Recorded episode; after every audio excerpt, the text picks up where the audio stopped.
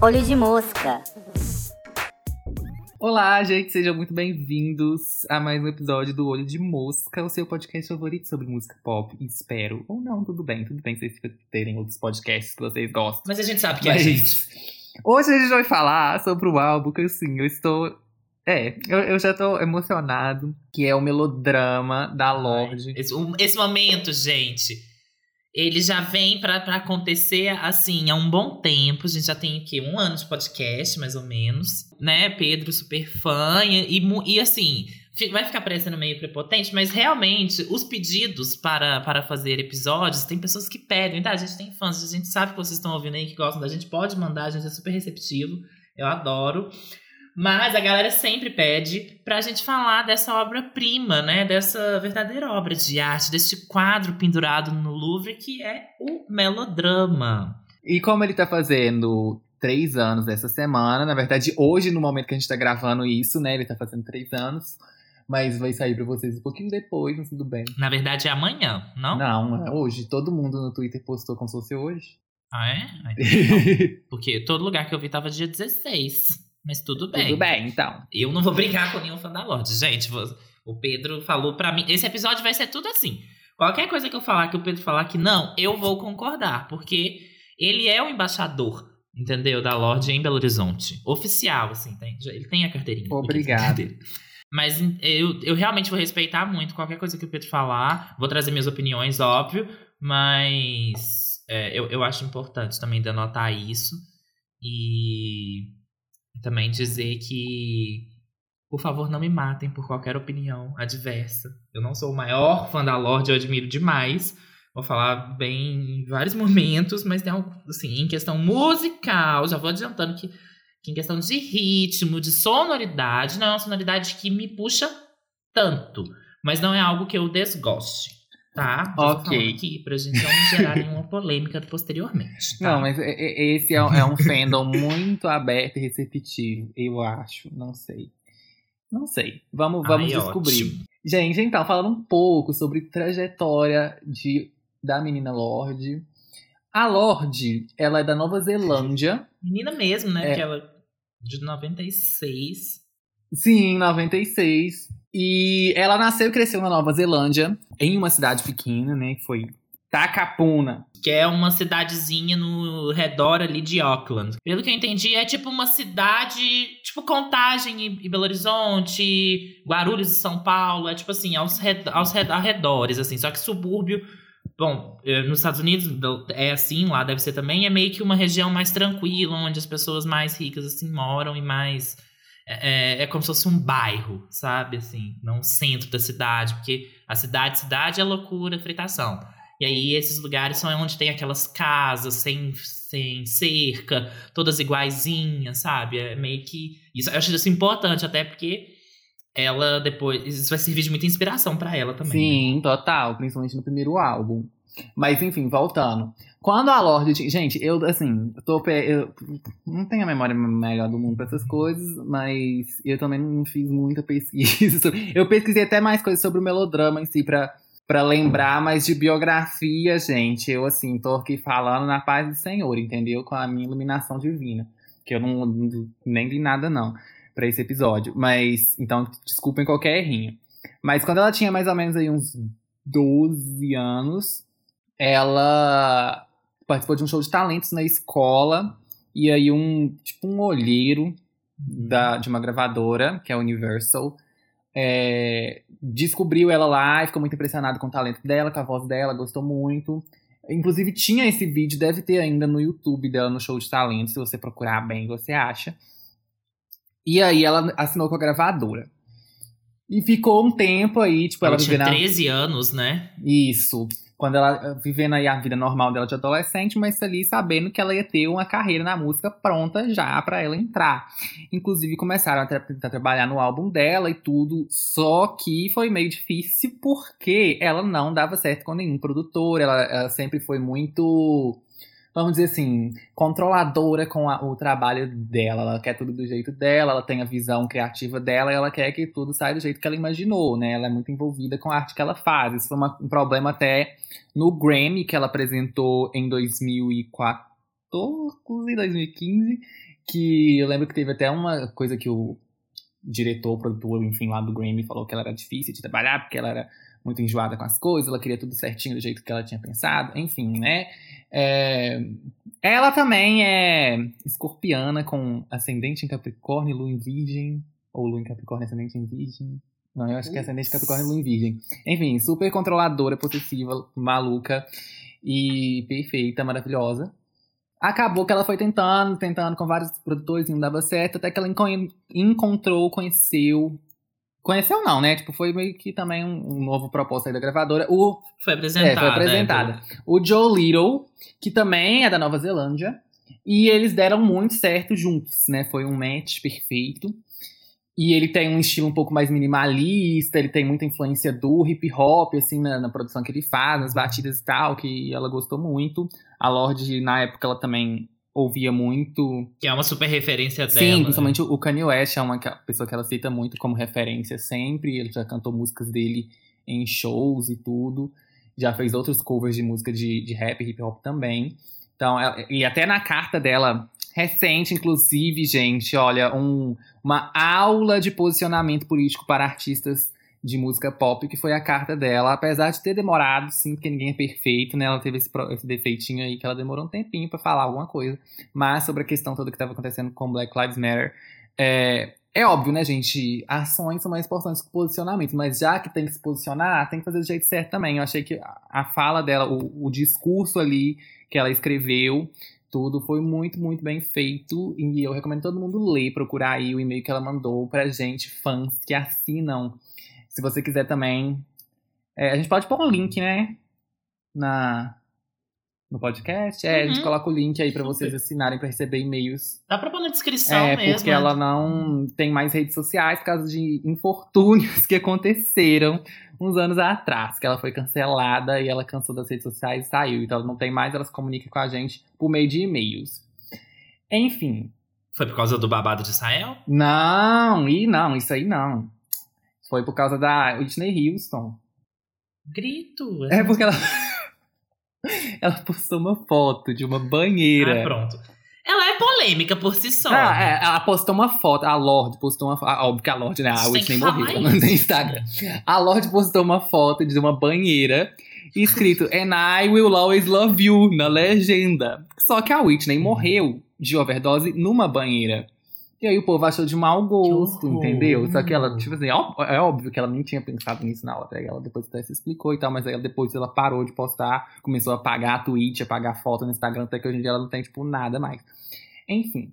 E aí ela tá, conheceu o Joe deram muito certo, tal, tal, tal. Lançaram primeiro um EP, meio anônimo, assim, porque ela tinha o, o nome artístico Lorde, que é um nome meio tipo, quem é essa, né? Ele não, não te fala muita coisa. E a capa do EP também era um desenho, era uma Uhum. ilustração, apesar de. É porque o nome dela de verdade é, É, ela. ela né? e Ellie Kiyokona. Curiosidade aí, pra quem não Sim, sabe. e a, e a mãe dela é uma poetisa, Sim. isso também é importante, isso vai aparecer aqui no melodrama, mas a gente fala disso depois.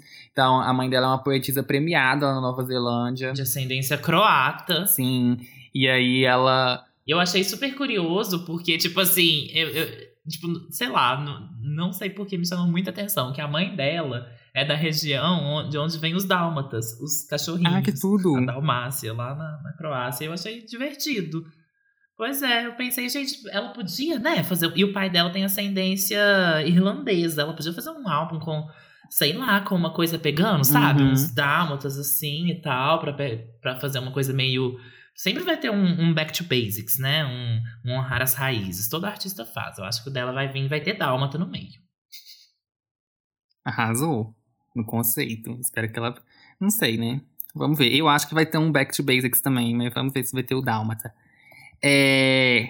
Onde a gente parou, gente? Ah, é que eu tava falando que a mãe dela é poetisa, isso também influencia muito, porque a Lorde, obviamente, o foco dela com as músicas é muito na escrita. É, não é tanto vocal. A Laís vai falar um pouco mais do vocal daqui a pouco, mas ela tem essa coisa de usar o vocal mais como um, um instrumento a mais dentro da música pra contar a história que ela tá querendo com a letra, sabe? Então é mais pra esse lado, assim. E, e com certeza a mãe dela influenciou muito pra ela ser a artista que ela é. Gente, Pedro do Futuro aqui da edição, para fazer uma pequena interrupção. É, depois de gravar isso, aleatoriamente eu descobri, através da minha amiga Nathalie, que inclusive já participou do podcast, escutem lá um episódio sobre música brasileira, em relação ao termo poetisa, que foi usado aqui algumas vezes para se referir ao, à mãe da Lorde. E acontece que esse termo é problemático porque ele foi criado como uma forma de inferiorizar as mulheres que escrevem poesia, tá? Então o correto é poeta, seja homem ou mulher, é poeta, poetisa, é como se fosse inferiorizando mesmo, colocando numa posição menor do que um poeta homem, sabe? Então, obviamente, a gente não concorda com isso aqui no podcast. Eu não sabia disso. Então, peço desculpas pelo erro. Imagino que tenha pessoas escutando também que não saibam, então já fica aí de aprendizado para todo mundo, né? Não usar mais esta palavra. Um beijo e sigamos com o episódio. Mas voltando. Ela lançou o EP no SoundCloud, que é uma prática que a gente já tá comentando até em Billie Eilish, mas tem, teve mais gente, eu acho que a gente falou de SoundCloud, né? É, é da House também, não? Acho que foi, é, foi, House. Enfim, e aí a Lorde Uhum. também fez isso com o EP The Love Club, que tem, se eu não me engano, cinco ou seis músicas. Porém, eu acho importante a gente diferenciar, porque a- ela não fez ele. é, como que eu vou dizer? Independente, É, né? Ela já era assinada, ela- ela, só divulgou. Isso, exatamente, SoundCloud, foi uma forma de não divulgação. tipo, começou por ali, dela por ela mesma. Tanto que né? foi em 2013 também, né? Que foi o mesmo ano do álbum, assim, já tava meio que pronto, tava terminando ali de fazer o Pure Herring, mas aí ela lançou Foi 12, o eu EP acho. mais como um, um vem aí, entendeu? Pra atrair um público e tal, né? E tem que lembrar também que naquela época streaming, tipo, que nem a gente tem hoje, não era tão forte, ainda era a cultura de, de comprar álbum no iTunes e tal, então é, talvez até tenha sido uma estratégia realmente interessante de divulgação nesse sentido, que, tipo, ninguém ia comprar um álbum de alguém que eles não conhecem. Então é legal dar um EP com umas cinco músicas de graça ali no SoundCloud, aí se a pessoa gostar, ela já fica atenta ali quando lançar o álbum, ela compra. E realmente funcionou, que a gente viu que funcionou, né? E o mais legal que eu acho é que tinha Royals, né, no, no álbum. E, e aí foi um sucesso, porque eu acho que num começo de carreira, pro primeiro trabalho, assim, de uma artista que tinha 16, 15, 16 anos na época. 16, Eu- 16. 16, né? Eu não acho que eles pretendiam já jogar ela para um mercado internacional, né? Então, com o EP, já que foi pro SoundCloud, já que já tava nesse, nessa coisa de tipo assim, de bombar lá, acabou bombando no mundo inteiro. E a música che- carro-chefe do EP, que também foi o carro-chefe do álbum, que também é o maior hit dela, né, de todos os tempos até agora, que é Royals, tava ali. E, e aí já começou a bombar e começou a, a surtir efeito. Eu acho que, tipo assim, isso tem muito a dizer também, de, inclusive, de algumas canções que a gente vai ver no melodrama. Porque eu não sei se foi tão planejado esse estouro todo. Eu também acho que com certeza Bom, não. com, com certeza não foi, né? Mas assim. E, e como que isso influenciou nela também, com 16 anos, tá tendo uma música número 1 um no top 100 da Billboard indo ganhar Grammy. Pois é. sabe? É. Aí com 17 já, né? estranho pensar nisso, né? Recapitulando, a gente tava ali lançando o SoundCloud, foi uma coisa meio anônima, a capa do EP é uma ilustração que tem o rosto dela, mas ainda assim é uma ilustração, não dá pra meio saber quem que é Lorde. E aí começou a criar esse interesse, e Royals começou a ter essa atração, até que foi crescendo, crescendo, e virou um hit, principalmente lá nos Estados Unidos, assim, foi quando explodiu e foi pro mundo inteiro, né? Aqui no Brasil também foi meio que junto, e ficou muito tempo em primeiro lugar da Uhum. Billboard, eu lembro. Foi tipo umas Ai, gente, desculpa, eu não sou muito bom com chart, não sou as pessoas que gravam essas coisas, não, tá? Vou chutar aqui umas 13 Também não, semanas. também não. Mas assim, é, não tenho certeza.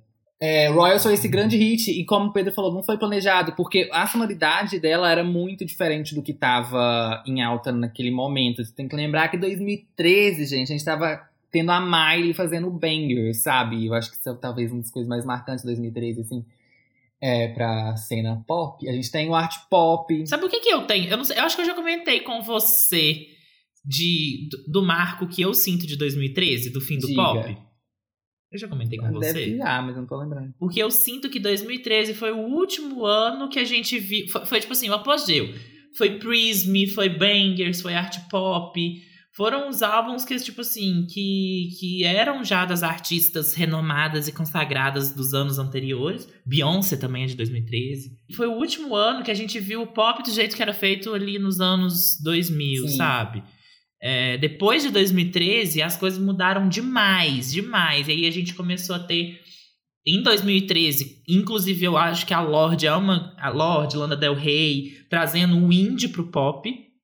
Trazendo o indie pra essa, pra essa parada. E o pop diva, sabe? Essa coisa do, do, do, do glamour, do, do grandes produções cinematográficas e tal pa- foi passando aos poucos pro trap, pro eletrônico pro, e pro rap, assim, certeza. sabe? Pra, pra, pra outras sonoridades que a gente não via tanto. E, e eu penso que 2013 foi exatamente assim, o final. Foi a partir daqui não, não teremos mais isso. E eu acho que até hoje é, isso não voltou. Eu acho que. É porque era uma coisa muito datada, aquele house anos, sabe? Anos Uhum. 2000 ali, aquela coisa que vinha tipo 2008, 9, 10, 11, 12. E aí eu acho que em 2013 estourou e deu essa grande guinada, assim. Que era aquela coisa muito E, over, né? e hoje a gente. E acabou que o pop que ficou muito over, exatamente. É, muito festa e tal. E aí, a partir desse momento, eu sinto que tem um, um aumento do, de um público mais jovem. Eu acho isso, assim, essencial. É, o, o nascimento ali. É a gente, né, começando a consumir coisa. Que é a geração Z ali, passando pros alfa, né? Mas, assim, a Z em, em- em domínio. E eu acho que como a gente tem essa, sei lá, essa adultização um pouco mais rápida, dessa coisa da gente estar muito em contato, então a gente conhecer muita coisa muito mais rápido do que era feito antes, eu sinto que tem também uma, é, uma emergência nesse momento de artistas mais jovens, com sonoridades mais jovens, e isso começa a tomar espaço da galera mais velha. Então, por exemplo, hoje, vai ver o top 100 quem tá lá, a maioria são da galera que, tipo, de fãs, assim, são uma galera mais nova que a gente. Olha que a gente é novo. Eu tenho 21, ele tem 20. Eu tenho 21. E eu. Você tem 21, eu tenho amiga? 21, você tava no meu aniversário, 21. Desculpa. Eu tava, mas é que eu achei. Ai, desculpa, é porque eu sei que você é um ano mais novo. Aí eu vai fazer 25. confundi, mas é porque eu vou fazer 22, né? Esse ano. Desculpa. Desculpa, É. amiga, foi horrível. Não, não é horrível ter 20. Mas aí eu sinto que, que é uma galera mais nova que tá é, comandando essa, essa bolha da internet, sabe? Essa coisa que, que de charts, de streamings e tudo mais. Eu sinto que isso veio muito de 2013, porque né, e a Lorde eu acho que tem um papel fundamental nisso. Só falando um pouco de uma teoria, gente, que é zero embasada, é percepções minhas, tá? Mas acho que super cabe porque a Lorde entra nisso total. Então, eu, eu tenho pontuações. Vamos lá. É, claro. Primeiro, você falou da Lana. Eu acho isso importante também. Porque eu sempre vejo essa discussão acontecendo na internet sobre essa mudança da sonoridade de música pop, do mainstream, não sei o que lá. É, muita gente realmente acredita a Lorde, principalmente o Pio Herring ali, o sucesso de Royals, para fazer essa transição. Eu acho que é realmente um marco muito importante. Mas eu acho que não dá pra. Eu acho que dá pra apontar o início disso lá com a Lana Del Rey. Porque é, o maior sucesso da Lana na época foi videogames, né? Depois teve até o remix de Summertime Sadness, mas não vamos falar sobre isso.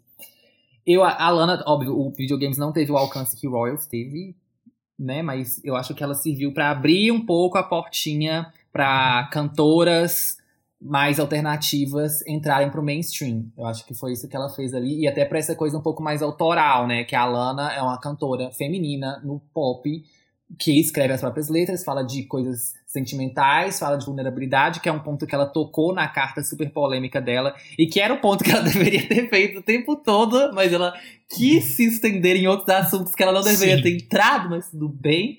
É, enfim, isso ela realmente fez. Ela, tipo, a gente tava vendo aí numa era que ainda, tipo, a 2011, ainda a Britney total. tava fazendo um maior sucesso com Femme Fatale, gente. A Britney é um, amo ela, mas é um símbolo do que, que as pessoas têm na mente quando pensam em artista pop, talvez até hoje. Essa coisa da loira fabricada pela gravadora, sabe? Até a própria Gaga, que, ok, sempre participou muito da composição, da produção das coisas, não sei o quê. Ainda assim, era, tipo, as letras perfúteis e tal. Não vai me trazer exemplo de Speechless aqui, não, que eu tô falando de single, a né? Eu não tô falando de, de, era da diva pop do anos B-side 2000, de né? álbum, é. E aí a Lana vem com videogames, essas letras tristes, essas coisas. A estética do clipe também, que era super caseira. Sim, tanto que muita sim. gente achou que ela era artista indie, só que ela não era. Isso deu um problema pra ela depois, mas enfim, episódio não é sobre a Lana. É, eu acho que começou a abrir esse movimento de, de mudar um pouco o, ce- o cenário aí. a- tipo, essas duas coisas conviverem mais lado a lado. Só que aí quando a Lorde chegou com Royals, já veio em cima disso, né? Tanto que ela mesma cita a Lana como uma influência. Não sei se eu chamo de influência, porque foi meio que uma resposta também ao mesmo tempo. É, mas, é, é, enfim, uma influência aí para algo necessário para Royals ter surgido. A Born to Die também, importante, que foi um álbum que vendeu pra caralho. É, também não tem um número certinho, foda-se, mas, E é de É, 2012, 2000, é. né? O Born mas to o videogames é de 2011. Mas Acho o que é, Born to Die, aqui. ele tem influência do hip hop também, então a gente já tá vendo isso entrando no pop lá. E, de novo, é um álbum que vendeu para um caralho, tá? É muita coisa que o Born to Die vendeu. E aí a Lorde vem com essa mesma influência dessas batidas de hip hop no Pure Herring. E aí uma outra coisa que muita gente coloca como um contraponto pro lançamento de Royals é justamente a era Bangers. Por isso que eu até citei a Miley lá, porque eu já vi esse exemplo várias vezes. De tipo assim, que era uma cantora que também surgiu ali, fabricada pela Disney, não sei o quê, e aí ela fazendo, tipo, tudo o over do over pra chamar atenção na mídia e fazer aquelas coisas super escandalosas, tudo que todo mundo pensa de artista pop, assim, super sexualizado, não sei o quê. E aí foi meio que, tipo, tá, Miley tá assim, tipo, pra onde a gente vai daqui? Não tem como exagerar mais, sabe? É uma coisa que eu até lembro de uma premiação, acho que foi o American Music Awards.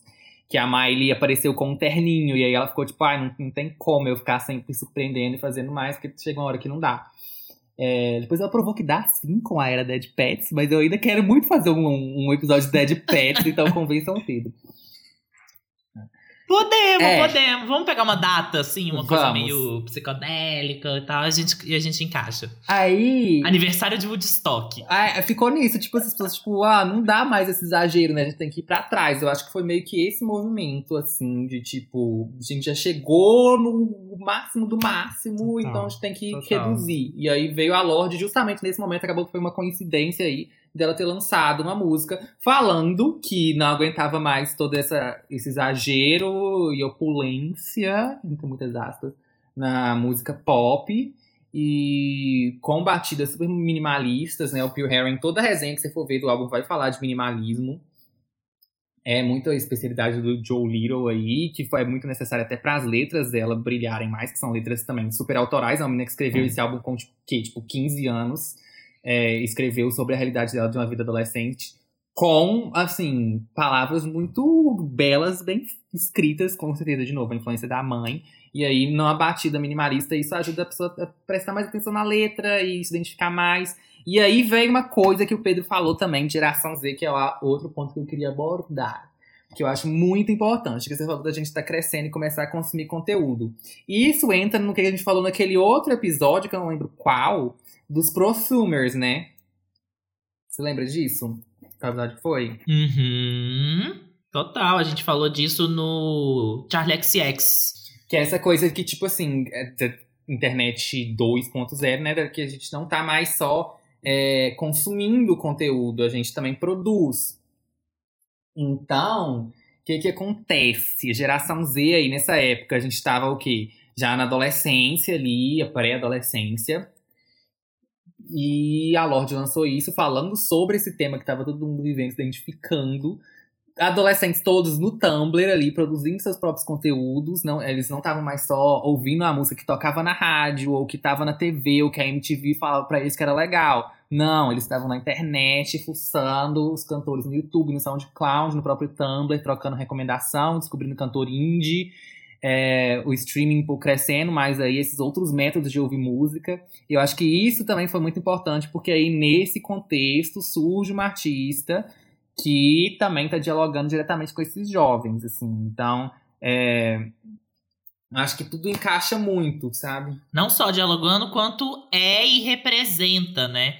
Porque o, o fato de ser uma artista jovem também carrega essa. Não é só uma sei lá, uma estética que estão copiando, ou, sei lá, a gravadora tentando fazer algo para os jovens. Não, é uma jovem fazendo para os jovens, que é uma coisa que também que a gente já comentou no episódio da Billy, né? Que, é, que, a, gente, que a gente Sim, até fez um total. contraponto com a Lorde no próprio episódio do quanto que essa coisa de Vamos ser escutar. uma jovem representando. Isso, vamos escutar lá. Olha, a gente já comentou de vários episódios aqui.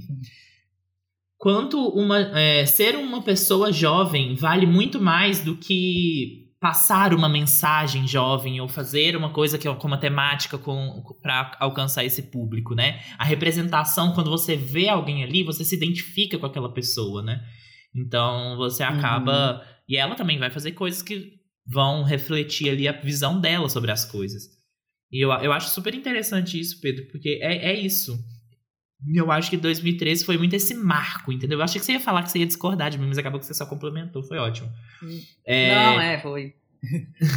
que eu, eu sinto que foi o apogeu, assim. Que apogeu é tipo quando chega no ápice, chega no topo, chega no máximo que dá pra chegar. E só, e de- só que já que é o máximo, já que é o topo, depois só cai, né? Então, essa estética pop que a gente é acostumada, que a gente vem tentando, né, re- re- ressignificar, que as pessoas falam que o pop morreu, que não tem mais música de farofa, etc.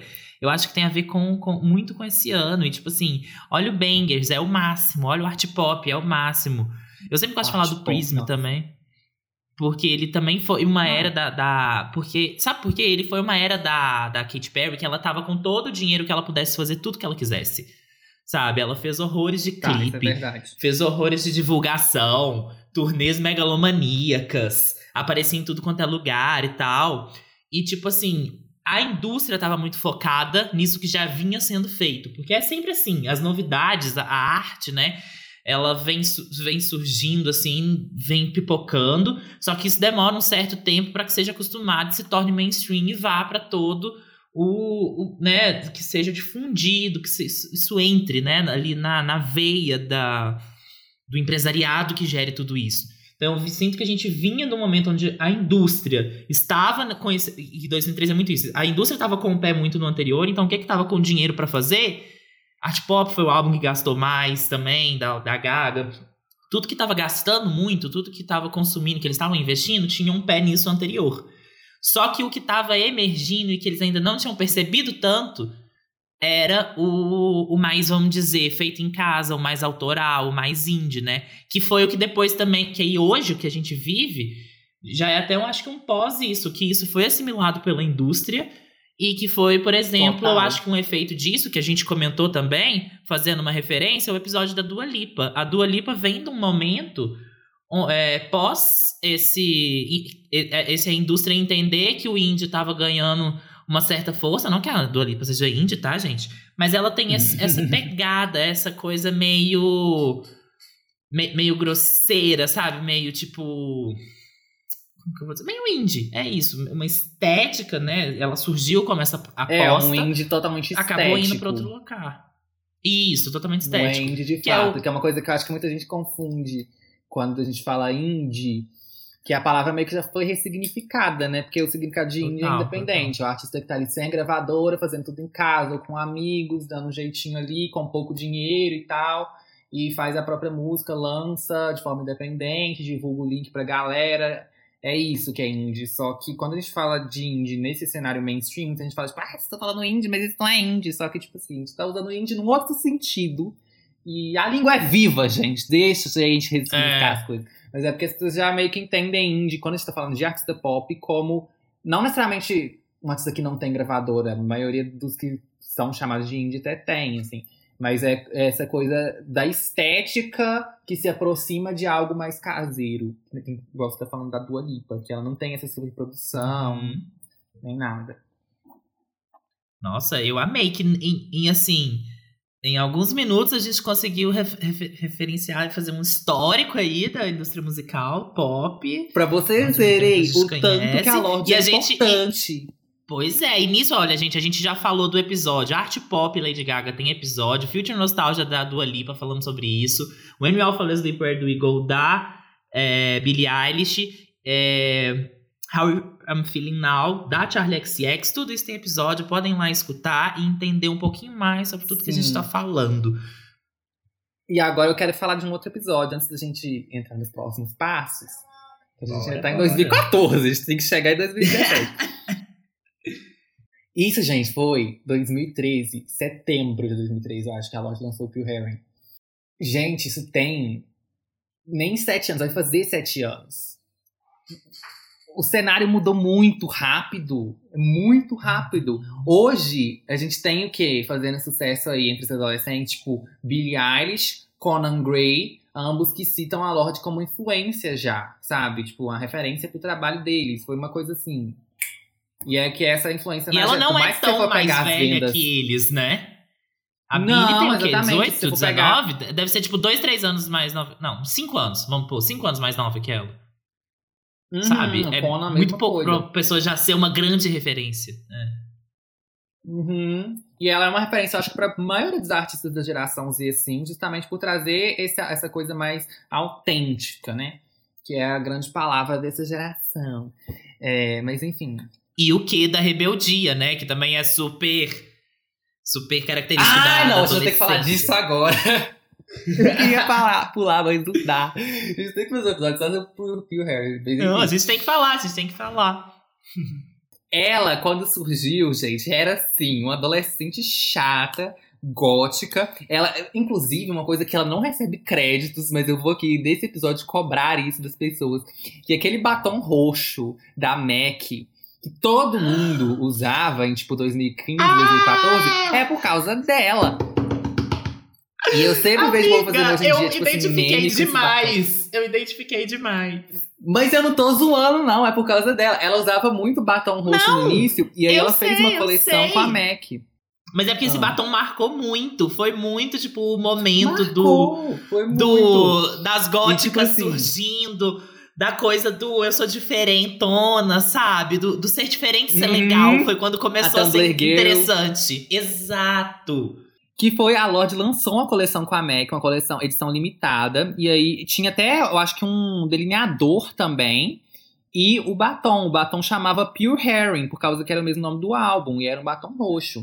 Acabou que o batom fez muito sucesso, só que como era coleção limitada, né, que era tipo uma coisa da Lorde ali, enfim, ia ficar à venda por pouco tempo. Quando acabou, o batom fez tanto sucesso, o público tava querendo tanto assim comprar mais, que eles relançaram com outro nome, aí chama só Heroin, o batom. E ficou com esse nome, eu acho que ainda deve ter à venda até hoje, não sei. E, tipo assim, ninguém acredita a Lorde na indústria da maquiagem, quando eu vejo, tipo, gente dessa lado aí. Tá vendo? A Rihanna também foi influenciada por ela. Mas, Inclusive, enfim, vão escutar temos era episódios da super- Rihanna, Anti. A nossa tá Todas as por hoje, propagandas. né? Eu já tô. É, ela, nas entrevistas, era sempre ela com esse batom roxo, cabelão ali, é, cacheado e tal. Uma época que não tava tão em alta assim, transição capilar, então já era diferente, uma artista pop e tal, com cabelo cacheadão. Roupa toda preta sempre, aquela cara meio pálida. E, enfim, sempre sendo meio mal-humorada em entrevista, falando mal de todo mundo. Inclusive, eu lembro que era um pânico. Assim, quando, quando a Lorde começou a ficar famosa, assim, o Royals começou a estourar, foi quando eu entrei pro, pro fandom, vamos dizer. Então eu acompanhava, eu era uma pequena gay de fórum naquela época. Então, eu sempre saía as notícias, tinha que aguentar os comentários no Twitter das pessoas falando, tipo, ai, por que ela tá falando mal de fulano? Quem ela acha que é? Não sei o quê. Porque E, ela gente, realmente é- falava é, mal a de gente muita nem vai gente. citar aqui, porque ela já falou mal. Se você gosta de algum artista, ela já falou mal dele. Ela já falou mal de tudo. Não, mas Até em defesa dela, Swift, teve é amiga muita dela. coisa fake. Sim. Bota fé, bota Teve fé. muita coisa fake. Eu lembro que teve muita, tipo assim, o pessoal começou a inventar a história mesmo, tipo, ai, porque virou esse meme, tipo, a Lorde falou mal de fulano, porque realmente cada entrevista que saía ela tava falando mal de alguém. Eram sempre críticas muito válidas, eu concordava com todos, inclusive isso fez eu amar ela muito Sim, eu não tô falando que. Mas, é, gente, amei. Faz sentido. Foi, foi ela que brigou com o Diplo, que deu o maior bafafá? Foi, foi, ela brigou com o Diplo, depois ela pegou ele, enfim. Ela pegou o Diplo? Mas ela brigou com o Diplo por causa da Taylor Swift. O Diplo falou que. Sim. Ela, quer dizer, não Mentira! sei, né? Mas parece que sim. Tipo, tem vários indícios que sim. Ai, gente, agora eu vou dar outra nota. Deixa eu refazer todas as minhas análises aqui do melodrama, porque ela pegou o Diplo. Eu vou ter que, assim. Gente, não sei se vocês sabem, mas eu sou apaixonada por aquele homem. É porque o Diplo falou mal da Taylor, ela foi defender a Taylor. Mas enfim. É, por exemplo, o negócio dela ter falado mal da One Direction, que inclusive foi uma. Porque é isso, virou um meme que ela falava mal de todo mundo em entrevista, porque ela realmente estava fazendo isso. E aí começaram todo mundo que tinha, tipo assim, era fã de alguém, falava, tipo, ah, Lorde falou mal do meu ídolo. Tipo, inventava esses, esses boatos, assim, meio como meme, só que o povo acreditava. Tipo, da One Direction, ela nunca falou mal da One Direction. Só que alguém criou essa história e tem muita gente que acredita até hoje que a Lorde falou mal da One Direction, sendo que ela, tipo, tinha um tweet icônico falando que ela tava. Ela era a única gótica no show da One Direction e tal, porque ela tinha ido no show da One Direction, porque ela gostava de One Direction, enfim.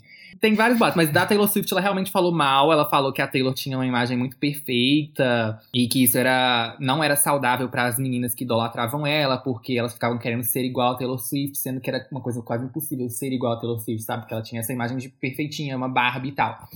E que é uma crítica válida, mas enfim. Eu entendo porque a Taylor ficaria chateada. Só que aí a Taylor pegou e chamou ela para conversar. Falou, tipo, ei, amiga, vi que você falou de mim aí. Então, vamos conversar sobre isso pessoalmente, né? Falar na minha cara. E aí chamou ela pra, pra um jantar, eu acho. E aí elas ficaram super amigas. A Lorde foi pro aniversário da Taylor depois. É... Enfim, teve várias coisas. Ela falou mal da Selena também, aí foi uma coisa que rolou mais treta. A Selena respondeu numa outra entrevista. Depois tem foto das duas juntas por causa da Taylor. A Taylor fez as duas se aproximarem, mas eu acho que a Lorde nunca engoliu muito essa amizade. só fa fazia de falsa na frente da Taylor. Enfim, gente, Lorde então ficou, entrou pro squad da Taylor Swift, que também foi uma coisa aí na meio da década É. passada. Acho que a gente meio que esqueceu. Porém, disso, não mas está no clipe de Bad é Blood, né? É, graças a Deus. E isso, ela, isso, esse papel ela não se prestou. É, não. Mas aí, enfim, na era da 1989, ela era super amiga da Taylor, elas faziam aula de culinária juntas, iam juntas comprar roupa na- é, em Los Angeles, faziam várias coisas juntas. Depois, quando começou, acho que foi, foi na era Reputation ou na Love, sei lá, uns anos pra trás daí, ela falou que ser amiga da Taylor era muito difícil, porque parecia ter uma doença autoimune. e aí eu acho que a Taylor ficou puta, porque desde então elas nunca mais foram vistas juntas. Enfim, Lorde nesse período, o que, que ela fez? Ela participou, ela ganhou dois Grammys, participou da trilha sonora de Mockingjay Parte 1, que é os Jogos Vorazes da Esperança. Ela foi a curadora da trilha, o que quer dizer que ela cuidou de fazer o álbum da trilha, de chamar quem quer participar da trilha, de separar quais músicas que iam entrar, enfim. Mas ela também já tinha participado, né, do, do Em Chamas, que foi o filme anterior, o Catch on Fire, que ela fez a Verdade. música perfeita, aquela versão impecável de Everybody Wants to Rule the World. Eu amo aquela versão, sério. Sim. E depois disso, ela fez o Magnets com o Disclosure, né? No álbum deles. Ela fez esse feat aí. Teve também o feat de Easy no álbum do São Lux. Enfim. Ia ter a música com o Diplo, que acabou que nu- nunca saiu. E ela sumiu. Fez isso tudo e sumiu. Enfim, né, gente? Ela ficou aí meio reclusa, de vez em quando postava umas coisas na internet, nas redes sociais, mas assim, fazendo ali um melodrama. Nisso tudo, nesse processo, ela tinha um namorado, muito importante falar desse namorado, que era o. Tá vendo que eu tô falando que eu, eu sou péssimo fã, porque eu não lembro dos detalhes, gente. Não lembro o nome do namorado. Eu Mas era um o nome do menino- namorado. Era o arrasou, James. fala. Ai, não. James Lowe. É isso? É esse? Porque eu tô achando que não. Eu acho que é. Uhum. É, É. James Lowe. Esse mesmo. Lowe, Lowe. Não sei. E era um menino que, quando descobriram que eles namoraram, foi um inferno na Terra, porque saiu em todos. Ele é jogador de rugby? tabloides. Não. É um fotógrafo asiático, todo mirradinho, coitado. Eita. Primeiro que muita gente achava ele feio. E aí ficou esse negócio, né? Ah, a namorada da loja é muito feio. Ah, mas a loja também é muito feia. Porque tinha também essa coisa na primeira na era do Pio Herman. E segundo, que ele era maior de idade. Ela tinha 17 ainda, né? E ele já tinha uns 20 e poucos. Na Nova Zelândia é legal. Aqui no Brasil acho que é também. Mas, enfim, É. nos Estados Unidos eles são mais chatos com isso. E aí deu esse bafafá também. Enfim, acabou que ela terminou com ele, acho que em 2015. Mas a, a gente não sabia direito se ela tinha terminado ou não, porque como a gente falou, né, ela tava muito reclusa. E começou aí os negócios da ela, melodrama, não sei o quê. Ela falando, de vez em quando vinha, o, Joe Little falou em entrevista que eles estavam fazendo umas coisas legais e tal. De vez em quando ela aparecia falando que tava trabalhando no álbum. E aí ela começou a soltar algumas pistas, algumas coisas que vinham aí, não sei o quê. Ficou bastante tempo, né, de 2013 pra 2017, o que? Quatro anos fazendo. Na verdade, assim, o álbum em si foi Três, feito em um ano e meio. Ah, tá, tudo bem. É, é, o álbum em si foi um ano e meio, mas até antes disso, ela fez outras coisas que acabou que não entrou, mas que é importante ter errado também pra conseguir acertar na frente, né? É, inclusive, um conceito que eu descobri vem pesquisando para esse episódio, que era o conceito, um, um dos primeiros conceitos que ela pensou para esse álbum, é que ela ia fazer, inspirado no, acho que era num livro de ficção científica, um filme, não sei, mas que era tipo um alien que era descongelado e chegava na Terra. Enfim, aí ela queria fazer isso. Louca. Mas eu ia amar. E aí a Grimes pegou e fez o Misanthropocene. Que eu não ouvi até hoje. Tem que ouvir. Ai, não dá. Desculpa, gente, não me cancela. E acabou que ela decidiu fazer o álbum sobre esse momento que ela estava vivendo muito específico aí de fim da adolescência, início da vida adulta e principalmente sobre o término de relacionamento. E aí a gente entra no melodrama. É, Uma coisa importante também, antes da gente entrar de fato, na verdade já entrando, né? Que ela tava meio cansada, ela ficou meio. Não gostou muito de toda a pressão que colocaram em cima dela de ser a voz da geração Z, a voz dessa, dos adolescentes de hoje, com o Pio Herring, né? Ela ficou meio chateada com isso, ela não queria esse cargo pra ela. E aí ela decidiu mudar o foco do nós para o eu do Pio Herring pro melodrama. Então, o melodrama ele é bem diferente assim do, do Pio Herring. O Pio Herring é conhecido pelo minimalismo, pelas influências do hip hop e tal. Enquanto aqui no melodrama é tudo feito com base no piano, tanto que é um álbum que ele é, ele é criado do acústico e depois que ele é mudado para o sintetizador, pro pop e tal, tanto que dá pra fazer todas as músicas em acústico. O Pio Herring já é todo em cima dos beats, que é uma coisa mais do hip hop. Enfim, não vou entrar em detalhe disso não, que nem eu entendo direito. Mas ele é tudo em cima do Ah, amiga, piano, tá, eu tem as que melodias é primeiro. Já falou. É. É, e ele é mais maximalista, se é que a gente pode chamar assim, que ele tem mais instrumentos, mais coisas acontecendo. Muito disso se deve ao Jack Antonoff, que é o grande produtor junto com ela aí no, nesse álbum. Ele né, é ela largou dramático, né? É o. É, é o que ele vem pra É, ser. Ele vem pra ser isso. dramático, ele vem pra ser mais. Mais, mais. e eu acho que uma coisa que, ele, tá- que o. Que o Jack traz muito pra esse álbum, que eu sinto, é uma pegada de um dream pop. Eu sinto que é, que é o, Uhum. porque ele é muito bom em fazer isso, né? Essa coisa meio. que Dream Pop é um, um ritmo, assim, né? um subgênero, né? Na verdade. Que é essa coisa. Que, que eu acho que tem muito. É muito um filho do indie e do pop, assim, sabe? Essa coisa meio etérea, meio. Meio viver. Você escuta a música e você é transportado para um outro lugar, dessa coisa meio.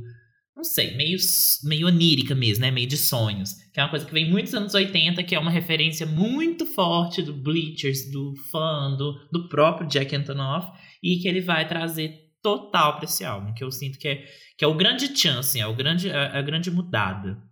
Sim, eu concordo. E aí ela deixou o Joe Little de lado, né? No Pure Herring era só os dois, o álbum inteiro. E aqui ela trabalha com o Jack. Ela traz o Joe de novo em alguns momentos ali, também traz outros produtores. Mas é primordialmente ela e o Jack. E foi feito basicamente, assim, boa parte dele, diria, em Nova York, que é onde o Jack mora. Ou morava, não sei se ele mora ainda. Uma coisa legal sobre o álbum também é que durante o processo de produção, ela ouvia as músicas, né, as demos, no celular, enquanto ela tava no restaurante. É um restaurante numa praça, que eu esqueci o nome agora, mas é uma praça perto do Central Park. E ela ouvia no fone, tipo, esses, esses fones que vem no celular, sabe? Fone ruinzinho, em vez de ouvir no fone do, do estúdio, pra ver como que soaria. Tipo, ela tava sentada lá comendo, enquanto ouvia nos fones, pra ver como que uma pessoa ouviria o álbum no dia a dia dela, assim. Eu acho isso muito legal. Gente, imagina, você tá passando ali no seu dia a dia. Ó, porque se você já mora em Manhattan, já tá mais chique, né? Já é uma pessoa de outro nível. Mas assim, imagina você andando ali, aí de repente tem uma menina sentada, ouvindo ali quietinha. Quando você vai olhar, é a Lorde. Eu fico imaginando total essa cena. Eu andando, voltando do trabalho, super atarefado, de repente eu olho e falo: Gente, aquela é a Lorde. Eu imagino essa cena na minha cabeça, não sei porquê, quando eu penso nessa cena dela, dela ouvindo, sabe, o, o, o álbum na rua e tal. E eu acho que é isso. tipo assim. É, o melodrama é um álbum, então, pra retratar essa fase da vida ali, finalzinho da adolescência. Adolescência é uma coisa que sempre marcou muito a Lorde, tipo, sempre foi algo que inspirou ela muito. Ela até escreveu sobre isso quando ela completou 20 anos, um texto lindo. Inclusive, vai ter citação desse texto no meu TCC, sim, que eu só tô formando pra fazer isso. E ela. Ela postou um texto sobre como a adolescência sempre foi uma coisa que inspirou ela muito. Tá? Vamos pesquisar aí, que ele é muito bonitinho. E aqui ela marca o final disso, né? Ela termina o álbum com o quê? 19 anos. Ela até menciona lá I'm 19 and I'm on fire em uma das músicas. E sobre esse término de relacionamento. Aí muita gente chama o álbum de conceitual ou de quase conceitual. E ela própria já negou isso, falou que não é um álbum conceitual. Porque é isso, é um, um termo que acho que até a gente no podcast talvez jogue muito. É, assim, porque conceito, vamos lá, né? Hoje, ai, hoje eu tô falando, Vamos. gente. Hoje a gente. Conceito. Não, e hoje a gente tá assim, acadêmica, a gente tá da teoria, das Aham. hipóteses. Mas vamos lá. Conceito é é uma coisa que qualquer álbum tem, tá? Pra você lançar um álbum, Sim. tem que ter um conceito. Mesmo que o conceito seja tipo, ai, são músicas que eu gostei, entendeu? Eu gostei, eu gosto dessas músicas, eu acho elas divertidas, eu quis juntar elas aqui, é o meu álbum. Isso é o seu conceito, entendeu? Então, até uma coisa mais elaborada em cima disso, tipo, da Pablo, que é as músicas que toca na festa de aniversário dela. É um conceito. O, o Liam Payne também, que é um álbum que era pra ser, tipo assim, uma playlist de músicas que todas poderiam ser um hit, sabe? Que é o que ele quis fazer. É um conceito. Enfim. Mentira, que esse é É, o conceito dele. É, é o conceito dele. Todo álbum tem um conceito, gente. Mas só que quando a gente fala álbum conceitual, o que isso significa? Significa que é um álbum que ele tem uma narrativa, ele conta uma história bem específica e cada faixa é como se fosse um capítulo dessa história, como se fosse um livro, e aí cada, cada música é um capítulo desse livro, tá? Ou uma série. de né? Rosalia. É, e aí, por que que o melodrama não é álbum conceitual? Porque tem esse conceito aí, tipo, ah, término de relacionamento, é, tem o conceito até da festa, né, que ela, ela já falou sobre isso um pouco, muita gente levanta isso, tipo, ah, é porque se passa numa festa. E tem realmente isso, só que se eu ouvir o álbum, não dá pra você pegar isso e não... Tipo assim, isso é uma coisa muito solta, entendeu? Não é uma coisa trabalhada detalhadamente. Por isso que a própria Lorde falou que não é um álbum conceitual. E é por isso também que quando a Halsey lançou o Hopeless Fountain Kingdom, muitos críticos cagaram na cara dela, porque ela falou, tipo, ah, esse aqui é meu álbum conceitual. E eu falava, tipo, amor, isso não é um álbum conceitual, me desculpa, se você queria fazer, então você falhou miseravelmente. e aí eu citei esse acontecimento num vídeo no YouTube, eu acho que até hoje eu recebo comentário de gente falando, tipo, ah, mas é conceitual sim, gente, não é. Por causa disso. Tipo, conceitual não é necessariamente ter um conceito, é ter uma história bem trabalhada ali, tá, tá, tá. Enfim, mas aí tem é, é, é, esse, essa coisinha aí da festa, que eu acho realmente um conceito muito aberto, não dá pra pegar tanto assim no álbum, mas é interessante analisar por esse ponto de vista. Eu, eu acho que também é, a história ela pode não ser linear. Eu acho que se a gente levar não, isso em consideração, a gente pode considerar ele um, um álbum conceitual, porque a, a temática festa, a temática, sei lá, é, passagem, sabe, pra, pra vida adulta e pro. Sabe, isso tá muito vivo em todas as faixas. E é uma linha editorial, mas aí é isso também. Se a gente for considerar isso um álbum É, mas é isso, é uma linha vão ser. editorial, entendeu? É. Exatamente. É, um- é a- o, o tipo de escolha que ela fez de por que essas músicas se combinam juntas em uma obra só, né? E, e isso é o conceito. Uhum. É a explicação, é o, o motivo, é, a, sei lá, a, a- a intenção de se juntar X e X e X e X e X músicas em um conjunto e esse conjunto fazer um sentido, Sim. entregar alguma coisa. Pode ser que ele conte uma história de começo ao, ao fim, pode ser que ele vai e volta, pode ser que ele trata várias facetas de uma coisa. Por exemplo, o álbum da Marina, né? O, o eu esqueci o nome do álbum agora. Love Plus Fear. ajuda. Não, o outro.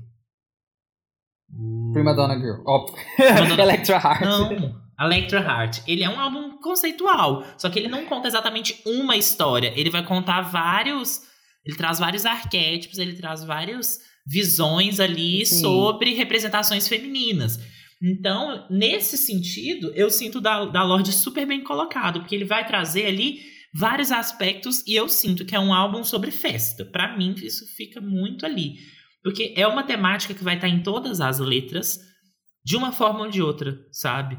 E sobre analogias Ah, não, sim, que, ela fa- que ela faz do relacionamento dela com isso. Mas assim, é uma, uma visão. Óbvio, ela já falou, claro que isso é uma temática, mas é uma visão minha, que é um álbum que não necessariamente vai ter, ah, aqui a festa começa, aqui é a festa indo pra isso, aqui é a festa indo pra aquilo. Exatamente. Eu acho que são os altos e baixos e como que ela percebe que, na verdade. Aí sim, no final eu sinto que tem um, um- uma. No começo e o final eu sinto que amarram bem isso, do começo da festa e do final.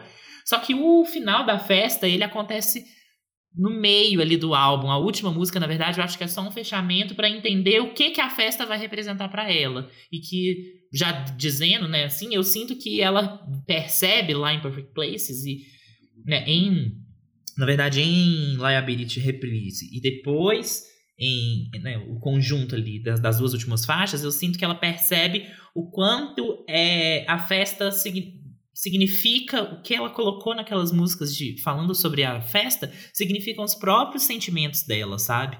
Eu acho isso uma forma muito legal. E aí ela é uma reflexão que eu sinto que ela fez enquanto ela estava escrevendo, sabe? Tipo, ah, por que, que eu tô falando tanto disso? Tem uma coisa meio analítica de, Hum, de tentar entender. Ah, Por que, que eu tô falando tanto? Por que, por que, que essa temática tá surgindo tanto? Pra ela entender que, na verdade, ela tava querendo falar sobre os próprios sentimentos dela e ela meio que fazer as pazes com isso no final, sabe? Foi uma, uma percepção que até pra fazer essa análise da- do álbum que eu fui perceber. Tanto pelo fato de ser uma reprise. Vamos, vamos, vamos pro track by track, acho que a gente já pode pular, né? É, você arrasou, porque eu nunca pensei nisso e achei a cara dela, tudo que você falou. Mas vamos lá. Aliás, antes do track by track, vamos chamar a Laís é, pra falar um pouco do Vamos, vocal da vamos. Lorde aí.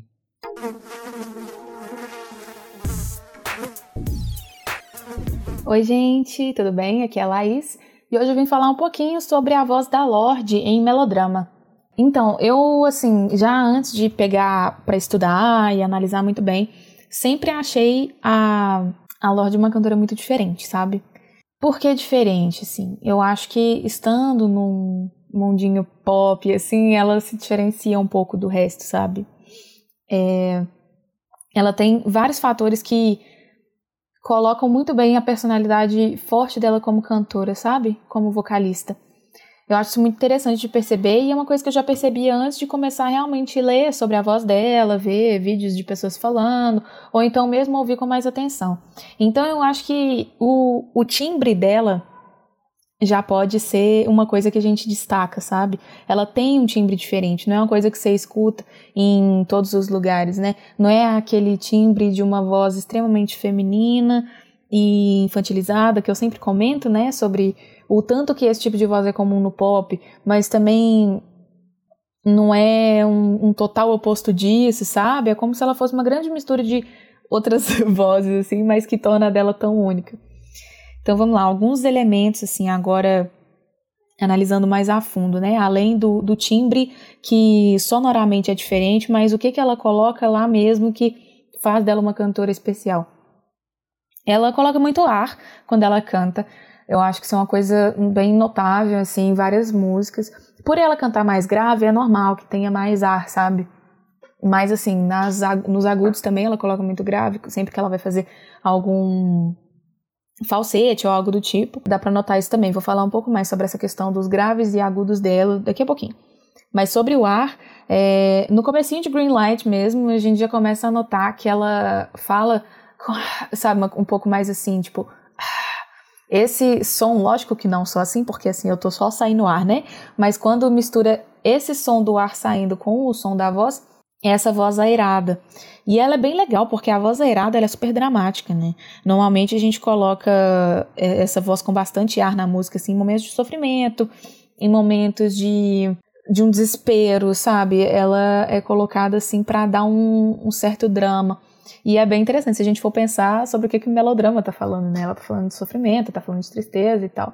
Então super combina ela usar esse, essa característica dela na, nas músicas do álbum. Além disso, uma coisa que eu já tinha reparado, mas eu acho que eu não tinha conseguido colocar nome nisso, que é a questão da forma dela enunciar as palavras. Eu vi alguns vídeos que os, os coaches vocais estavam falando sobre isso, sabe? A forma dela enunciar as palavras, o tanto que é diferente. Porque às vezes ela faz alguma coisa tipo, my sabe, my, tipo, ela abre a boca de uma forma diferente. Ao invés dela chegar e falar, tipo, mind, ela fala, tipo, mind, sabe? Uma coisa meio assim. Lógico que no timbre dela, né, fica totalmente diferente do que eu tô fazendo. Colocando ar, colocando várias coisas, enfim. E aí fica da forma que ela faz. Mas a forma que ela abre a boca para falar as palavras, para cantar as palavras, né, deixa também um toque diferente, um toque de, de personalidade, desculpa. Dá uma cara diferente, sabe, para a forma de cantar. Isso é muito massa, assim. É, e aí, além disso, uma coisa que a gente até já conversou algumas vezes, Além dela ter essa forma de enunciar, ela também usa uma função que é aquela que eu já comentei um monte de vezes, que é o neutral. O neutral é aquela que eu comentei que a Billy faz, por exemplo, né? Acho que foi a que eu mais falei sobre isso, que é aquela forma um pouco vertical de se cantar e que pode parecer sem emoção, né? Ou então pode parecer sem esforço ou com uma certa preguiça ou alguma coisa desse tipo e que não é o caso, né?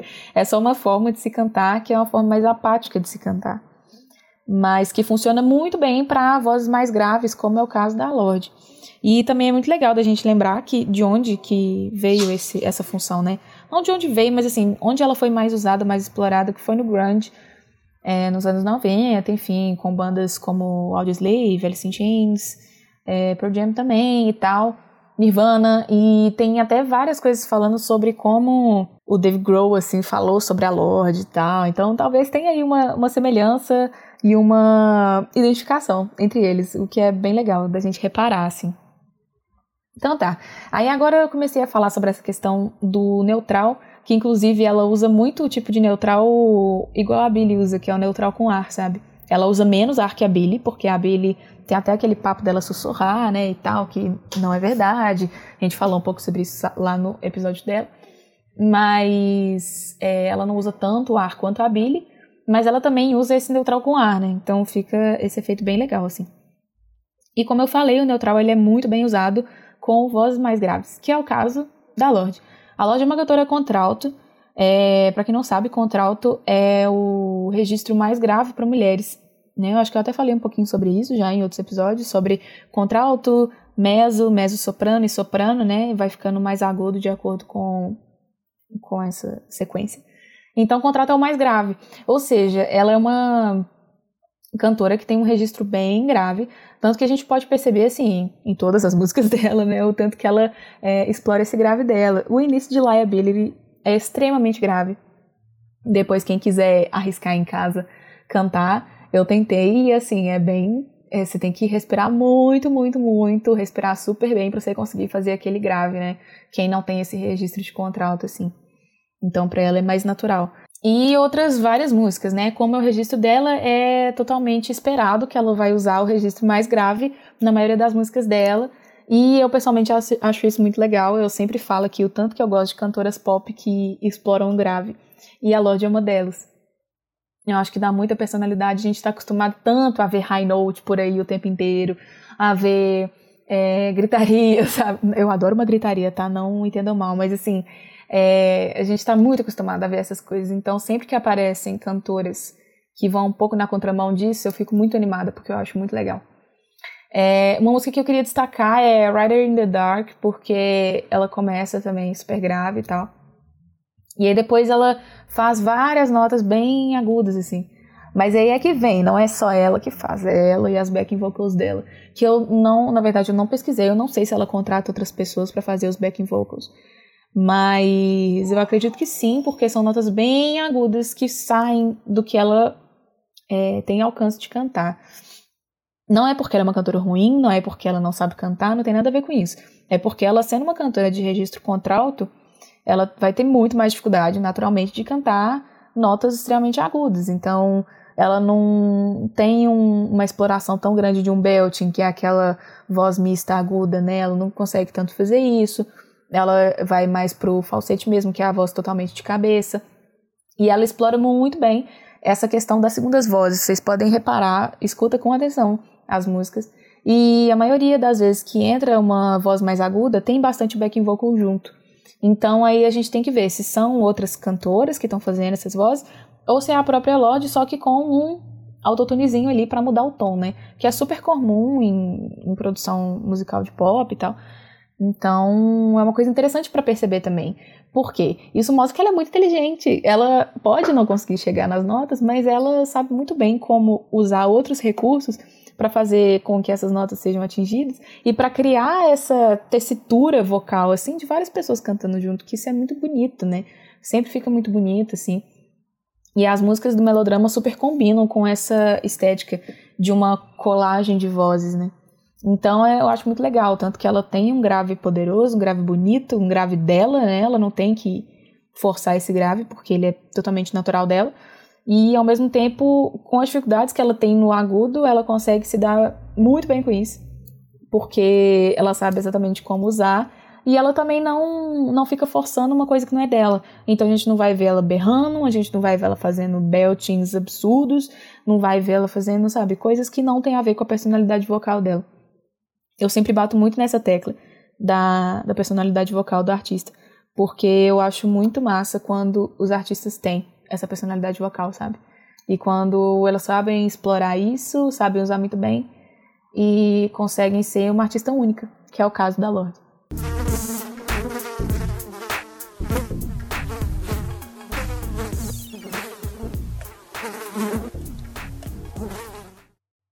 Obrigado, Laís, pelas sábias e lindas palavras, como sempre. Então vamos voltar, gente, para o nosso track by track aqui. Começando Antes, já na com verdade, eu, eu falando, na verdade, fazendo mais uma interrupção, acho que a gente pode falar um pouco sobre o título, né? Porque para que a gente sempre Ai, é fazia aqui uma análise do título e da capa, né, da arte. Porém, como a gente inaugurou o nosso Instagram ali com o Cromática, vocês já podem ir lá, está disponível para vocês uma análise completinha da capa. Que, inclusive, uma coisa. A gente tem acesso aos números de pessoas que ouvem esse podcast. A gente tem acesso ao número de pessoas que seguem o nosso Instagram. E os números não estão batendo. Eu quero saber por quê, gente. Por que vocês não estão seguindo a gente no Instagram, caralho? Vão lá seguir. Mas, inclusive, eu acho legal a gente dizer que obrigado. Várias pessoas estão chegando pelo Instagram também. Já vi isso acontecendo depois que a gente fez. Estão tendo mais ouvintes. Então, se você fez o caminho contrário, obrigado. Se você começou pelo podcast e agora vai pro Instagram também. Vamos compartilhar, porque tem conteúdos que a gente só tá colocando lá. Então, a gente não está falando mais de capa aqui. Tudo que é visual. Tem análise de clipe, de era igual do último que a gente fez da Liso, saiu uma análise dos clipes da era é, Cause I Love. Então vamos lá, que tá bem completinho, tá bem legal, tá? Mas vamos falar do nome, Pedro. O que que é melodrama? O que que significa essa palavra? Então, antes do desabafo, porque é, a gente tem uma professora, que inclusive é minha orientadora de TCC, que Deus me proteja que ela não esteja ouvindo isso, óbvio que ela não tá, mas que ela Não pesquisa duvido. melodrama. Mentira que essa ela é a pesquisa pesquisa dela. melodrama. Chocado. Não o álbum da Lorde, né? Mas Eu sei o gênero, o gênero Ah, tá, literário, então, vamos dizer assim. né? ela pesquisa literário, mas- melodrama. Na televisão latino-americana. Ah, as novelas, né? Sim, as novelas, só que ela fala melodrama, porque é, é isso.